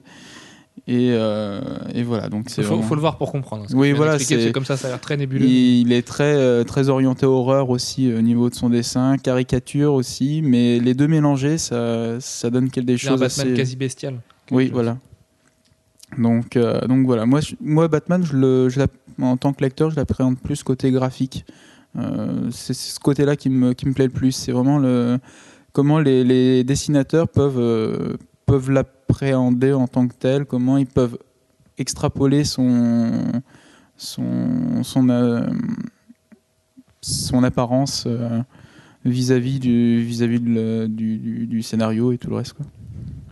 Alex, du coup, deux chefs-d'œuvre. Euh, bah, du Attention, coup, il réfléchit. Bah, oui, parce que des pressions euh, d'en haut euh, qui, f- qui écrasent le petit prolétariat interdisent de dire certaines choses, donc je suis obligé d'aller Ah, c'est faux. creuser. Alors là, c'est complètement faux. Je tiens. à- Non, mais euh, alors, moi, c'était le retour de Paul Dini sur Detective Comics qu'il avait effectué il y a 4 ou 5 ans, euh, avec Dustin Nguyen au dessin, des magnifiques covers de Bianchi. Avec Earth of Hush, notamment. Oui, il y avait eu ça par, euh, dans, ce- dans cette, euh, cette période-là. Parce que pour moi, Dini, c'est le mec qui a le mieux écrit Batman. Et euh, bah oui, je suis né avec ça et tout. Et voilà, c'est euh, quelque chose qui, a prouvé que euh, quand tu as saisi l'essence du personnage, tu peux revenir quelques années plus tard, reprendre la continuité là où, elle est. Et écrire de magnifiques histoires. Il en avait écrit de très belles avec le ventriloque. Voilà, il se sert des, des petits. Qui est un euh, très vieux personnage de Batman, d'ailleurs. Qui est un des Oui. premiers adversaires de Batman. et euh, du coup, voilà, il se sert des, des, des éléments les plus obscurs de, de sa mythologie et il en fait des trucs magnifiques. Quoi. Mais t'es pas objectif parce qu'il a, il a créé Harley et il l'a ramené justement aux Detective Comics. C'est il y a un objectif, peu pour ça que oui. Mais C'est c'est vrai qu'entre Manu et Alfro, vous avez un espèce de, de comité de défense d'Harley Quinn autour de la table. qui est le meilleur personnage de tous les temps, ou presque. Mais euh, voilà. Et euh, sinon, À euh, partir de la 30 position, oui, ou presque. je suis très étonné, mais personne n'a cité euh, le run de Grant Morrison. Et euh, voilà. Là, c'est euh, une espèce de vous verriez la tête de Sullivan qui comptait en parler. Alors, finalement, ça m'arrange un petit peu. Parce qu'il me reste deux choses dont j'aimerais parler, mais on évoquera vraiment les autres qui restent à la fin parce qu'il y en a encore 4-5 à citer au moins. Et donc voilà, le Grant Morrison qui arrive sur, la Bat euh, Révolution. sur Batman, qui, euh, qui prend chaque Qui n'a élément. pas les- fini de raconter ses Oui, voilà. qui s'apprête à finir dans un Décembre, Léviathan euh, qui s'annonce épique comme jamais. Mais oui, Grant Morrison, il a tout fait sur Batman. Il l'a fait mourir, enfin, il l'a fait mourir. Avec des gros guillemets, il l'a fait revenir. Il a il changé l'a fait son avoir un enfant, euh, il l'a fait. Enfin voilà, c'est colossal. il a, il a tout, tout démoli. Il, a, tout modifié la reconstruit. continuité totale du personnage. Il a pris tout ce qu'il y avait avant, puis il l'a un petit peu redécoupé à sa sauce. Mais euh, en fait, le, principe de Morrison, c'est qu'il retire tout ce qui était gritty, en fait. Euh, tout, ce qui est Frank Miller, tout ça, euh, qu'il déteste bien. C'est un amoureux du Silver Age, Morrison, et du coup, il, s'amuse à détruire tout ça. Il fait revenir le Batman de Zorénard de Don Sezou. Et voilà, euh, il a compris l'essence du personnage, encore une fois, et il le magnifie, quoi. Ça veut dire Une que, que essences. Frank Miller a pas compris le- l'essence du personnage. Une des essences. Que une des c'est- essences. C'est vraiment Oui. une question de point de vue et de ce qu'on choisit de mettre en lumière ou pas. Moi, c'est pour ça que je déteste euh, DKR. C'est parce que je n'aime pas du Dark tout Knight le Returns. Dark Knight Returns. C'est parce que je déteste euh, l'aspect gritty à outrance et euh, qui est très facile scénaristiquement. C'est très facile à faire. On en, on en rajoute, on en rajoute. En 86, est-ce que c'est vraiment facile à faire? C'est moins Non, évident En quand même. 86, c'est vraiment très très différent. C'est euh, Ouais. Mais il y avait déjà, il y vieillit avait assez déjà mal. eu des choses assez différentes. Euh, Miller avait fait des choses très différentes déjà sur, euh, sur Daredevil, mais il n'avait pas la même liberté. non, et puis Daredevil, c'est mieux. plus drôle, en Ouais, c'est c'est- mieux manié, c'est plus fin. Ah si, si, si. euh, non, non, Ah, le, drôle, le Daredevil Born de la, Again, on se de marre pas beaucoup quand même. hein. de la- le Daredevil de la première période. Oui, oui, euh, voilà. 82, euh, 83. 80 Oui. De, du 158 au... Avec Anno, euh, non, c'est pas Innocenti justement. Bon, que on, on- on exclut la période mort d'Electra euh, et compagnie, mais euh, il y a. Parce y a- que là, niveau blague, il y a vraiment des. euh, Il y a vraiment des passages, euh, des, des numéros entiers qui sont sur des ressorts comiques. Et euh, il est vraiment très Ah bah, quand doué il se fait ça. éclater la tronche par un Père Noël euh, et qu'il est laissé euh, pour mort euh, dans la neige, moi je trouve ça très drôle. Non, mais euh, il y a un épisode euh, avec euh, Foggy Nelson qui fait une enquête et, et qui a l'impression de s'en sortir tout le temps. C'est lui le meilleur ça- personnage ça du monde, marche, Foggy Nelson. ça, marche, ça marche du feu de Dieu pour lui, mais en fait, il y, a- y a Dédé qui est par derrière et qui, qui annule tous les problèmes au fur et à mesure. Et Dieu sait qu'il y en a pour lui. Euh, non, c'est vrai- c'est vraiment un épisode très très drôle et c'est bah, c'est scénarisé et dessiné par Frank Miller. Ça marche. Euh, de mon côté, du coup, si je devais en choisir uniquement deux, ce serait très compliqué. Donc, je vais commencer par évoquer ceux que j'ai pas choisis. Euh, donc, Dark Knight Returns, du coup, qui reste un classique quand même intemporel du personnage. On a sûrement Scott Snyder, Ba- Greg Capullo, qui restera de- dès, dès l'année prochaine comme un classique du personnage, j'en suis persuadé. Dès que la- le premier arc sera fini, euh, je pense que le TPB va se vendre, mais comme des petits pains. Il y, a- des chances. On a également Mad Love de Bruce Timm et, euh, et Paul Dini, qui est quand même. euh, voilà, Bru- Bruce- quand Bruce Timm dessine, euh, en général, on, y va. En s'éloignant un petit peu, il y a Catwoman Ego de Darwin Cook, qui est un vrai petit chef-d'œuvre aussi. Du côté de Batman uniquement, maintenant, il y, y en aurait plein à citer, mais je vais m'arrêter du coup sur les deux que j'ai choisis. Donc je vais commencer par le plus évident, Batman Hush, Silence. Parce que si pour toi, Paul Dini a vraiment compris, euh, Batman, pour moi, c'est Jeff Loeb qui l'écrit le mieux. Sachant que je suis vraiment pas du tout fan de Jeff Loeb au départ. Enfin, pour moi, ce mec a fait des, des telles immondices, surtout récemment, que du coup, j'ai beaucoup, beaucoup de mal à me dire que c'est vraiment lui qui a écrit euh, les deux chefs-d'œuvre que sont Long Halloween et Hush. Mais Hush, c'est c'est 12 chapitres de, de- de délire pur et simple. C'est l'univers entier de Batman revisité par un Jim Lee au top de sa forme qui, met des petits easter eggs. Je, je pense notamment au tout début, quand on voit un Batman face à un Killer Croc et qu'en en arrière-plan, dans toute petite euh, on voit Catwoman qui, se- barre avec la caisse. Euh, il arrive à créer un personnage en même temps. On nous fait croire que Jason Todd est de retour, euh, ce qui est d'ailleurs un petit peu providentiel à l'époque. Euh, c'est plein de bonnes choses. Là, il y a un combat contre, Superman qui est absolument génial, une Poison Ivy qui est, qui est sexy comme rarement. Voilà, Hush, c'est vraiment pour moi, c'est la quintessence de Jim Lee. C'est le plus beau design de Batman. Graphiquement, c'est une claque incroyable. Euh, on a le droit, on a le droit à tout l'univers Batman qui a de la classe comme rarement. Le trench coat de Gordon, euh, le costume bleu de Nightwing, euh, les Robins différents, le Enfin voilà, Catwoman, même si je suis pas un fan de Catwoman de, par Jim Lee, mais euh, Poison Ivy, euh, Double Face, euh, Huntress. Huntress aussi beaucoup, sur une scène qui est absolument incroyable, qui est pas très longue, Huntress, mais qui est, qui est vraiment excellente. Enfin voilà, pour moi, Hush, c'est vraiment, vraiment ce que je pourrais conseiller comme ça à quelqu'un qui voudrait lire du Batman. Je pense que c'est le truc le plus accessible qui soit. Et à la fois, c'est, ça reste dense et c'est malgré une conclusion un poil facile, euh, c'est, c'est vraiment un gros, gros, gros morceau de l'histoire de Batman. Ça a Pour vraiment les- le gros avantage de revisiter l'intégralité, de, enfin quasiment l'intégralité de, de la galerie de personnages de Batman. Et ça, c'est vraiment bien pour, pour quelqu'un qui est un nouvel entrant, en tout cas. Pour ceux qui nous écoutent, sachez qu'il exagère pas. Il doit avoir facilement 3 ou 4 versions de Hush chez lui dans sa bibliothèque. Ouais, J'en ai quatre. ouais. J'en ai quatre et j'ai pas la Unwrapped encore, mais euh, je, je pense qu'un jour je craquerai. C'est les pencils de Jim Lee, c'est quand même quelque chose. Mais Jim Lee n'est même pas mon dessinateur préféré d'ailleurs. Mais c'est vrai que Hush, pour moi, c'est quand même vraiment. euh, c'est l'histoire ultime de Batman avec Batman Year One. Euh, du coup, l'autre qui m'a été soufflé par Manu, auquel j'aurais peut-être pas pensé tout de suite, mais qui mérite vraiment un, un long détour, enfin un long, ça pas être si long que ça, c'est euh, Flashpoint, Batman, Night of Vengeance de Brian Azzarello et Eduardo Risso, donc les auteurs de 100 Bullets euh, et de Spaceman, bientôt Spaceman. qui là euh, joue avec la mythologie de Batman en, en servant des événements de Flashpoint qui place dans le costume Thomas Wayne, donc le père de Bruce. Euh, c'est très très bien vu. Ça, ça joue avec la mythologie de Batman de manière très subtile et très fine. Euh, chaque numéro dans sa publication Est détourné. voilà, et que tout est détourné. Euh, quand, quand on a suivi la publication des numéros mois par mois, c'était juste des cliffhangers de dingue. C'est trois, trois numéros, un bon début, une bonne fin, un bon milieu. euh, quasiment rien à reprocher, mais comme c'est vrai qu'on n'est pas sur Bruce Wayne, qu'on est sur Thomas Wayne dans un univers qui globalement a plutôt déçu et donc qui restera pas dans l'histoire, cette série risque de vite tomber dans les oubliettes et peut-être que dans 10 ans, euh, notre Jeff de Wanderer préféré nous fera un Wanderer Treasure euh, là-dessus, mais c'est- une vraie bonne saga. Et Manu, je crois que tu avais quelque chose à ajouter dessus. Oui, c'était pour en revenir justement à, à The Killing Joke dont on parlait tout à l'heure. Un des, des très qu'on appelle parfois sourier en français. Ouais. Un des très bons points dans, dans ce comic, c'est euh, l'idée du Joker euh, d'expliquer à Batman comment il en est arrivé là et de lui montrer que une sale journée pour quelqu'un peut vraiment le transformer définitivement. Et ça, c'est un point qui est repris par Azarello justement dans, dans Night of Vengeance pour la création de son Joker, puisque euh, quand on, quand on apprend l'identité et, et l'histoire du Joker dans, dans Night comme of le gros Vengeance, ressort de Batman. voilà, c'est vraiment une sale journée au final qui, qui lui a fait péter un plomb et l'a ramené euh, tel qu'il est. Et j'ai trouvé le parallèle plutôt sympa. Très bien.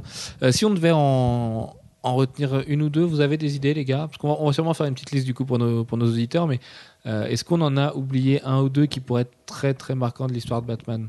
Euh, ben, tout ce qui est dans les Elseworlds, euh, Gotham City by Gaslight, euh, par exemple, euh, ou euh, les euh, Blood Rain, euh, qui était la série. euh, comment? Oui, le Batman Vampire, euh, qui est un univers parallèle, un Elsewhere, un Elseworld, euh, où Batman se fait mordre. Et euh, devient Mais qui est bien, c'est pas du Mark Millar, Mm. euh, du Mark Millar, mince, j'ai perdu son nom. euh, euh, Steve Dillon, Euh, c'est vraiment c'est des vrais vampires quoi. On n'est pas non plus dans l'exploitation bête et méchante de Twilight et des, des choses qui Ah brillent bah non, soleil. bah, de- d'abord c'est plus de 20 ans avant, donc euh, ça risquait pas. C'est moins Euh, sexy, hein, ceci dit. mm. Enfin, moins sexy, remarque. Oui, Kirsten Stewart n'est pas non plus un modèle de, de sexy, mais C'est bien de voir justement dans Vampire, euh, dans cette trilogie, de, de voir euh, Batman euh, vraiment tenir son nom au bout d'un moment. C'est-à-dire que c'est vraiment une chauve-souris, un vampire. quoi. C'est- C'est ça que j'ai trouvé assez drôle. Et voilà, c'est. Dans ceux qu'on a oubliés, on fera peut-être parler de Une mort dans la famille, qui est assez significatif.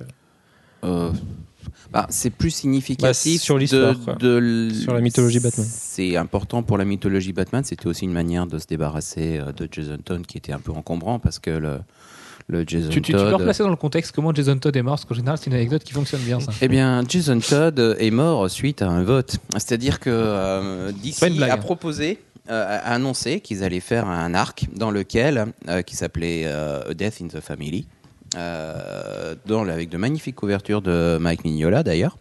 Euh, à l'intérieur, c'était moins bien. hein. C'était, euh, je crois que c'était du Jim Aparo.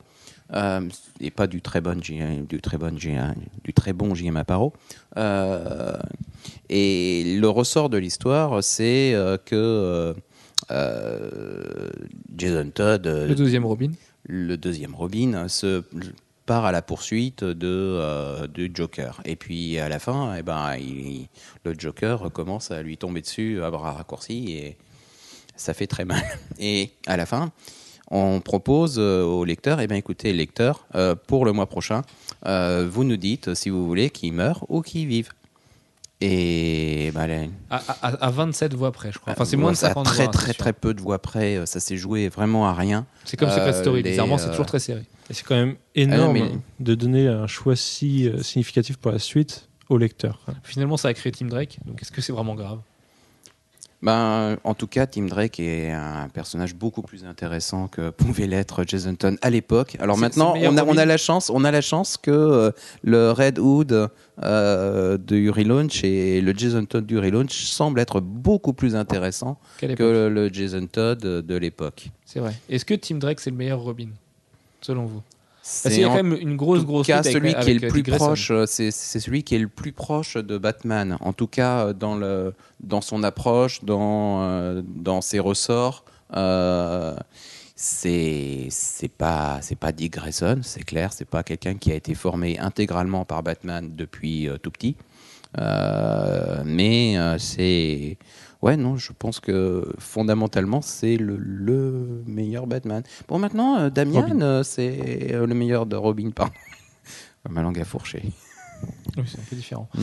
Euh, du coup, Alex, est-ce que toi, tu avais un, un dernier petit chef-d'œuvre de Batman à conseiller? Bah, c'est encore un truc dessiné par euh, Kelly Jones. C'était euh, Gotham's Midnight, qui, euh, qui était euh, une histoire euh, très orientée horreur en fait, euh, très très sombre, très euh, avec des ressorts euh, zombiesques, euh, tout ça, et euh, qui, euh, pour le coup, utilisait plutôt euh, bah, l'univers de Gotham comme une menace et euh, qui était très euh, très sensible et qui à la fin part euh, dans un délire euh, total avec euh, gueule d'argile, euh, enfin voilà. Et euh, c'est assez sympa. Voilà. Ça marche. Manu, pour finir, t'en as pas un petit dernier de ton côté? Non? Ça y est, on a fait le tour? Bon, bah, ça Il y va en être, a euh, plein d'autres, mais euh, ça serait trop long. Ça va être déjà puis, quelques euh, longues heures de lecture pour tous les gens qui nous écoutent, si, si vous ne l'avez pas dit. Mais voilà, euh, retenez euh, Frank Miller, retenez Jeff Loeb, retenez Paul Dini, Bruce Timm, qui sont des, des maîtres incontestés de, Batman. Mais retenez surtout Scott Snyder, Alan Moore aussi forcément. Retenez aussi bien Scott Snyder et Greg Capullo qui sont en passe de réaliser quelque chose de très grand. Ici, on en est plutôt sûr. Euh, pour finir, on, va, on comptait vous parler des adaptations en jeux vidéo, à la radio, en série télé, au cinéma de Batman. Voilà, vous, savez toutes qu'elles existent. Aujourd'hui la sortie officielle de Batman Arkham City, parce que nous sommes jeudi, n'est-ce pas? D'ailleurs, nous sommes réellement jeudi. Euh, et, voilà, vous- on, on est en face du meilleur, du meilleur jeu Batman de tous les temps, d'un jeu qui emprunte justement grâce à Paul Dini qui écrit le scénario beaucoup à la mythologie Batman. C'est un vrai petit chef-d'œuvre. Jetez-vous dessus si vous avez une, une Xbox 360, une PS3. Attendez euh, un mois si vous avez un PC et puis jetez-vous dessus tout pareil. Mais vraiment, c'est c'est un incontournable et le scénario est très bon.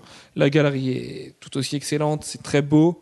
Euh, le gameplay est vraiment, vraiment aux petits oignons et la Gotham créée dedans, euh, derrière des airs dystopiques et un petit peu gritty, euh, cache bien d'autres choses et aller dans une certaine allée euh, où, où Joe Chill a, a euh, la gâchette. Et enfin voilà, c'est- vraiment de très très longues heures de jeu, très très belles heures de jeu et on espère que vous ferez, que vous allez franchir le pas en cette période d'Uncharted 3, Assassin's Creed, Battlefield et autres méga blockbusters de l'industrie vidéoludique. Sur ce, on va se quitter sur la question bête. Le meilleur personnage du Batverse. Alors voilà, on les a cités tout à l'heure. Robin, Nightwing, Batgirl, Batwoman, Huntress, Azrael, euh, Gotham City, pourquoi pas, parce que Gotham City peut être considéré comme un personnage. Euh, les vilains, double face, Scarecrow, euh, Gueule d'Argile, euh, le Madateur. Enfin, Il y, y en a tellement. Poison Ivy aussi. Jeff, quel est selon toi le personnage de l'univers de Batman à retenir? Non, mais je sais pas, ça va pas être le personnage à retenir, mais un truc. C'est trop facile. Non, non, C'est trop simple. S'il devait en rester je un. préfère. Non, c- non, non, s'il doit en rester un, non, non, c'est pas drôle. Non, moi je préfère euh, un mouiller. truc genre euh, Batmite. Ouais, non mais c'est vrai. mais Batman est à Euh, ou, al- ou alors, euh, ou alors Huntress, mais celle de l'origine, qui est Elena Wynne, euh, et la fille de Batman sur Terre 2. Ça Voilà. marche. Ça marche. Du coup, Gwen? Moi, ça serait Nightwing, parce que je trouve qu'il fait. Enfin, Dick Grayson fait un meilleur Nightwing qu'un Robin. Et voilà. Et il a clair. vraiment. euh, ré- Il s'est dé- euh, émancipé de, de Batman. Et voilà. Pour mieux prendre son costume euh, Ouais. pour une, une certaine époque. puis le costume est génial. Oui, c'est vrai que le costume est génial. Que ce soit rouge ou bleu, euh, Nightwing, c'est vraiment un, un modèle de design. Même s'il a eu une queue de cheval dans les années 90, ne l'oublions pas. Et rappelons quand même que son premier costume de Nightwing, quand il était avec les New Teen Titans, ah, c'était dur. Ça quand même. fait très Dazzler, quoi. Ouais, c'était, c'était, oui, c'était pas. C'était les années disco, quoi. Ouais, complètement. Euh, Alex. Bah, sans surprise, Harley Quinn. Mais je mettrais à égalité euh, Poison Ivy, parce que le duo qui forme les deux est absolument génialissime. Voilà. Ça marche. Manu? C'est dur parce que tu connais mon amour pour les, les DC Girls. Du coup, entre Harley Quinn, Poison Ivy, Batwoman, Batgirl. Euh, mais si vraiment il devait rester qu'un seul personnage de l'univers Batman, je dirais le Joker. Parce qu'on peut pas se passer du Joker, tout simplement. Même si sans Batman, il perdrait beaucoup, euh, ça reste euh, un des héros, des, an- enfin, des anti-héros, enfin des, des vilains les plus emblématiques qui soient. Ça marche. Gwen, tu voulais ajouter quelque chose sur le D'ailleurs, Joker ouais, euh, sur Dark Knight Returns, on voit le Joker comment il réagit euh, face, euh, face à la disparition de Batman pendant quelques années. Ouais, puis C'est intéressant. On n'en a pas parlé aujourd'hui, mais tout l'aspect psychologique du fait que euh, l'un et l'autre ne peuvent pas exister sans, sans l'un et l'autre, du coup, euh, c'est c'est quand même quelque chose de très important et qui est fondateur de la mythologie du personnage depuis Alan Moore et depuis les années 80 et qui a été euh, beaucoup, beaucoup, beaucoup utilisé par les trop, sûrement, me souffle Oui, Alex, sûrement trop. ouais. par les scénaristes actuels. Euh, quant à moi, du coup, pour finir, s'il doit en rester un, ce serait Jim Gordon, parce que j'adore, mais enfin, c'est vrai, que c'est hyper dur de, de choisir. C'est le Batverse en lui-même qui est, juste mortel. D'ailleurs, qui est, à mes yeux, meilleur que Batman. Pour moi, Batman n'est qu'un élément de cet univers, mais euh, Jim Gordon, c'est vraiment, vraiment un élément euh, incontournable. J'adore. Ça vient de la série animée. hein. Pour la petite histoire, je suis fan du doublage de Jim Gordon. Et je trouve qu'il a une classe folle et euh, il incarne la, droiture et en même temps, il, il fait quelques entorses à la justice pour aider Batman. Ils ont une relation qui est assez hallucinante, deux. Et Batman ne fonctionnerait pas sans Gordon non plus. Euh, Gordon qui tient la baraque à lui tout seul, qui a une famille qui en. Enfin voilà, qui lutte comme c'est pas permis, qui est le père de, de Batgirl, c'est quand même pas rien, la première au moins, Et qui, Euh, on le rappelle dans Killing Joke, est celui qui sauve complètement la mise. complètement. Alors que Batman. Et bah oui. Batman dans Killing Joke, euh, voilà. Mais bon, le Joker, tout ça. Euh, et donc, ouais, non, Gordon, qui a un design qui est assez immuable d'ailleurs, hein, qui a pas beaucoup, beaucoup bougé à travers les années. Enfin, la moustache est restée, euh, les cheveux roux sont restés. Et. Par contre, pour euh, avoir revu les films récemment, euh, jusqu'à jusqu'au Batman de Nolan, euh, honneur lui a pas été fait euh, non, dans vrai. les films précédents. C'était Mais le quand Batman même. de Nolan fait un, un vrai beau clin d'œil à, à Gordon. Et d'ailleurs, Gordon a des enfants dans les Batman de Nolan. Il y en a aucun qui s'appelle Barbara. Je me suis posé la question il y a deux Je jours. pas. Bah, je sais pas ce qu'on sait leur nom en fait. Ouais, c'est ça. On ne connaît pas leur nom. Mais, mais est-ce que Barbara est fille unique normalement? Et, il a- et là, il a deux enfants. Il a une Ouais. fille et un garçon dans Dark Knight. Ouais, D'accord. Donc, euh, on peut oublier Batgirl déjà. Marion Cotillard ne sera pas Batgirl. Non, tout- tout- je rigole. hein, On a, on a fait très peu de très peu de questionnements à ce sujet de toute façon. Euh, Bah, ça sera personnage mais- important, peut-être en dehors de, en dehors des, de ceux qui sont immédiatement dans le cercle, c'est c'est quand même Catwoman, qui euh, à elle toute seule est une icône. c'est quand même Harvey euh, Dent aussi. On a oublié oui, Alfred. mais hein. Et on a non. oublié Alfred. On a oublié la, la Batmobile. le- La Batmobile est un personnage extrêmement important, je suis bien d'accord. Mais c'est- assez hallucinant la richesse qui a été créée. Et sur la Batcave. qui a tant bougé. Et la Batcave, ouais. Un Et le personnage qui a- Batarang. qui a été tant euh, presque maltraité par les années parce qu'on a eu toutes les versions possibles de Batman, notamment voilà celle de Miller qui s'oppose complètement à Grant Morrison, mais personne n'est capable de dire lequel a compris le personnage. Et pourtant, il y a quand même quelque chose qui se dégage. Il a une aura assez dingue. Et euh, voilà, le, le Gotham City de Scott Snyder, encore une fois, est en train de prendre son envol. Enfin. C'est vraiment, il y a quelque chose de fascinant chez ce personnage. Comme Spider-Man arrive à sublimer New York, euh, Batman et, et ne peut pas fonctionner sans New York d'ailleurs. Batman est quand même vraiment, vraiment dépendant de son univers. Ouais, c'est en fait c'est un tout quand tu lis Bat- du Batman. sur la lune dans Justice League, il est beaucoup moins intéressant tout de suite. Ah, certes, ouais. mais euh, en même temps, euh, Batman fonctionne euh, avec d'autres héros. La preuve, euh, Brave and the Bold, la série Brave and the Bold avait très bien marché pendant de longues années. Mais après, c'est euh, c'est quelque chose qui est assez inhérent au personnage. Euh, C'est quand tu lis du Batman, tu attends aussi. euh, Il y, a- il y a des codes. C'est comme quand tu lis, euh, je ne sais pas, euh, un vieux Shakespeare, un truc comme ça. Tu attends de retrouver. Tu lis euh, rarement un vieux Shakespeare, hein, je te rassure. oui, c'est vrai. En même temps, euh, je sais pas, enfin, quelle que soit une série policière, tu attends de retrouver un élément à cet endroit-là. Tu attends euh, le bas de signal, tu attends le commissaire Gordon euh, qui vient faire son petit laïus sur le criminel. C'est quelque chose à la fois assez rassurant et euh, quand tu as ces bases-là, tu peux partir partout parce que justement, il y a quelque chose qui fait que euh, tu as toujours euh, matière à te rattraper.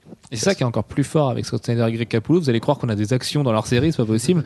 Mais quand utiliser des poncifs qui ont été vus 80 milliards de fois et y arriver quand même Mm. et, et sublimer tout ça, c'est juste hallucinant. Parce que c'est fin, c'est écrit juste. Chaque mot est, est idéalement placé. C'est ça qui est Scott. Snyder est un sacré fan de, de Paul Dini et de Bruce Timm parce que le nombre de clins d'œil à la série animée à la minute sont juste hallucinants et, et on le dira là aussi jamais assez. euh, C'est peut-être la plus belle série animée jamais produite et, et peut-être que c'est parce qu'on a grandi avec qu'on dit ça, mais ça Non, c'est une un réalité. hein, euh, c'est vraiment une des meilleures séries animées euh, dans le monde du comics, en tout cas. Alors que le Et, premier euh, épisode n'est pas terrible en plus. Euh, à chaque fois que j'essaie de me la regarder en entière, j'ai un petit blocage sur le premier épisode et Ouais, mais il y a quand même une certaine maturité qui s'en dégage de. C'était une série animée pour censée être pour euh, un public jeune, mais euh, il y a une certaine maturité qui s'en dégage, qui ne prend pas le, le spectateur jeune pour un pour un idiot quelque part. ah, c'est même parfois glauque. Oui, voilà, Euh, ouais. Mais des épisodes, moi je me souviens la cure thermale de, de Poison Ivy avec Alfred qui devient un arbre. C'est, elle, elle m'a, elle m'a complètement retourné la tête. C'était comme Char de Poule quand on était petit. R.L. Stein avait un don pour nous foutre les, les chocottes, notamment les épisodes sur les marionnettes, souvenez-vous. Ah non. Et, Ah, et que je suis incapable de revoir aujourd'hui. hein. J'ai, j'ai- j'ai peur, j'ai peur de la peur que j'avais. Donc euh, voilà. Euh, sur ces belles paroles, on vous dit à la semaine prochaine. On sera plus en semaine Batman. On sait pas encore de quoi on va parler d'ailleurs. Donc n'hésitez pas à proposer des sujets sur le forum ou dans les commentaires. On vous écoute, on est tout oui. Euh, ceci dit, vu la date, on risque d'approcher fortement le bilan du mois ou peut-être un dernier sujet. Euh, Je vois Gwen qui se marre devant moi. J'ai hâte de savoir pourquoi. Non, c'est Alex qui a dû dire une. Bref. Il a dû dire comme Catwoman. Oui, voilà. Mais bon, hein, euh, Cat- Catwoman, ça restera quelque chose euh, d'interne à la rédaction. Sur ce, bonne semaine à tous. Portez-vous bien. Ciao, ciao. Ciao. Ciao. Bonne soirée. Ou beau jour.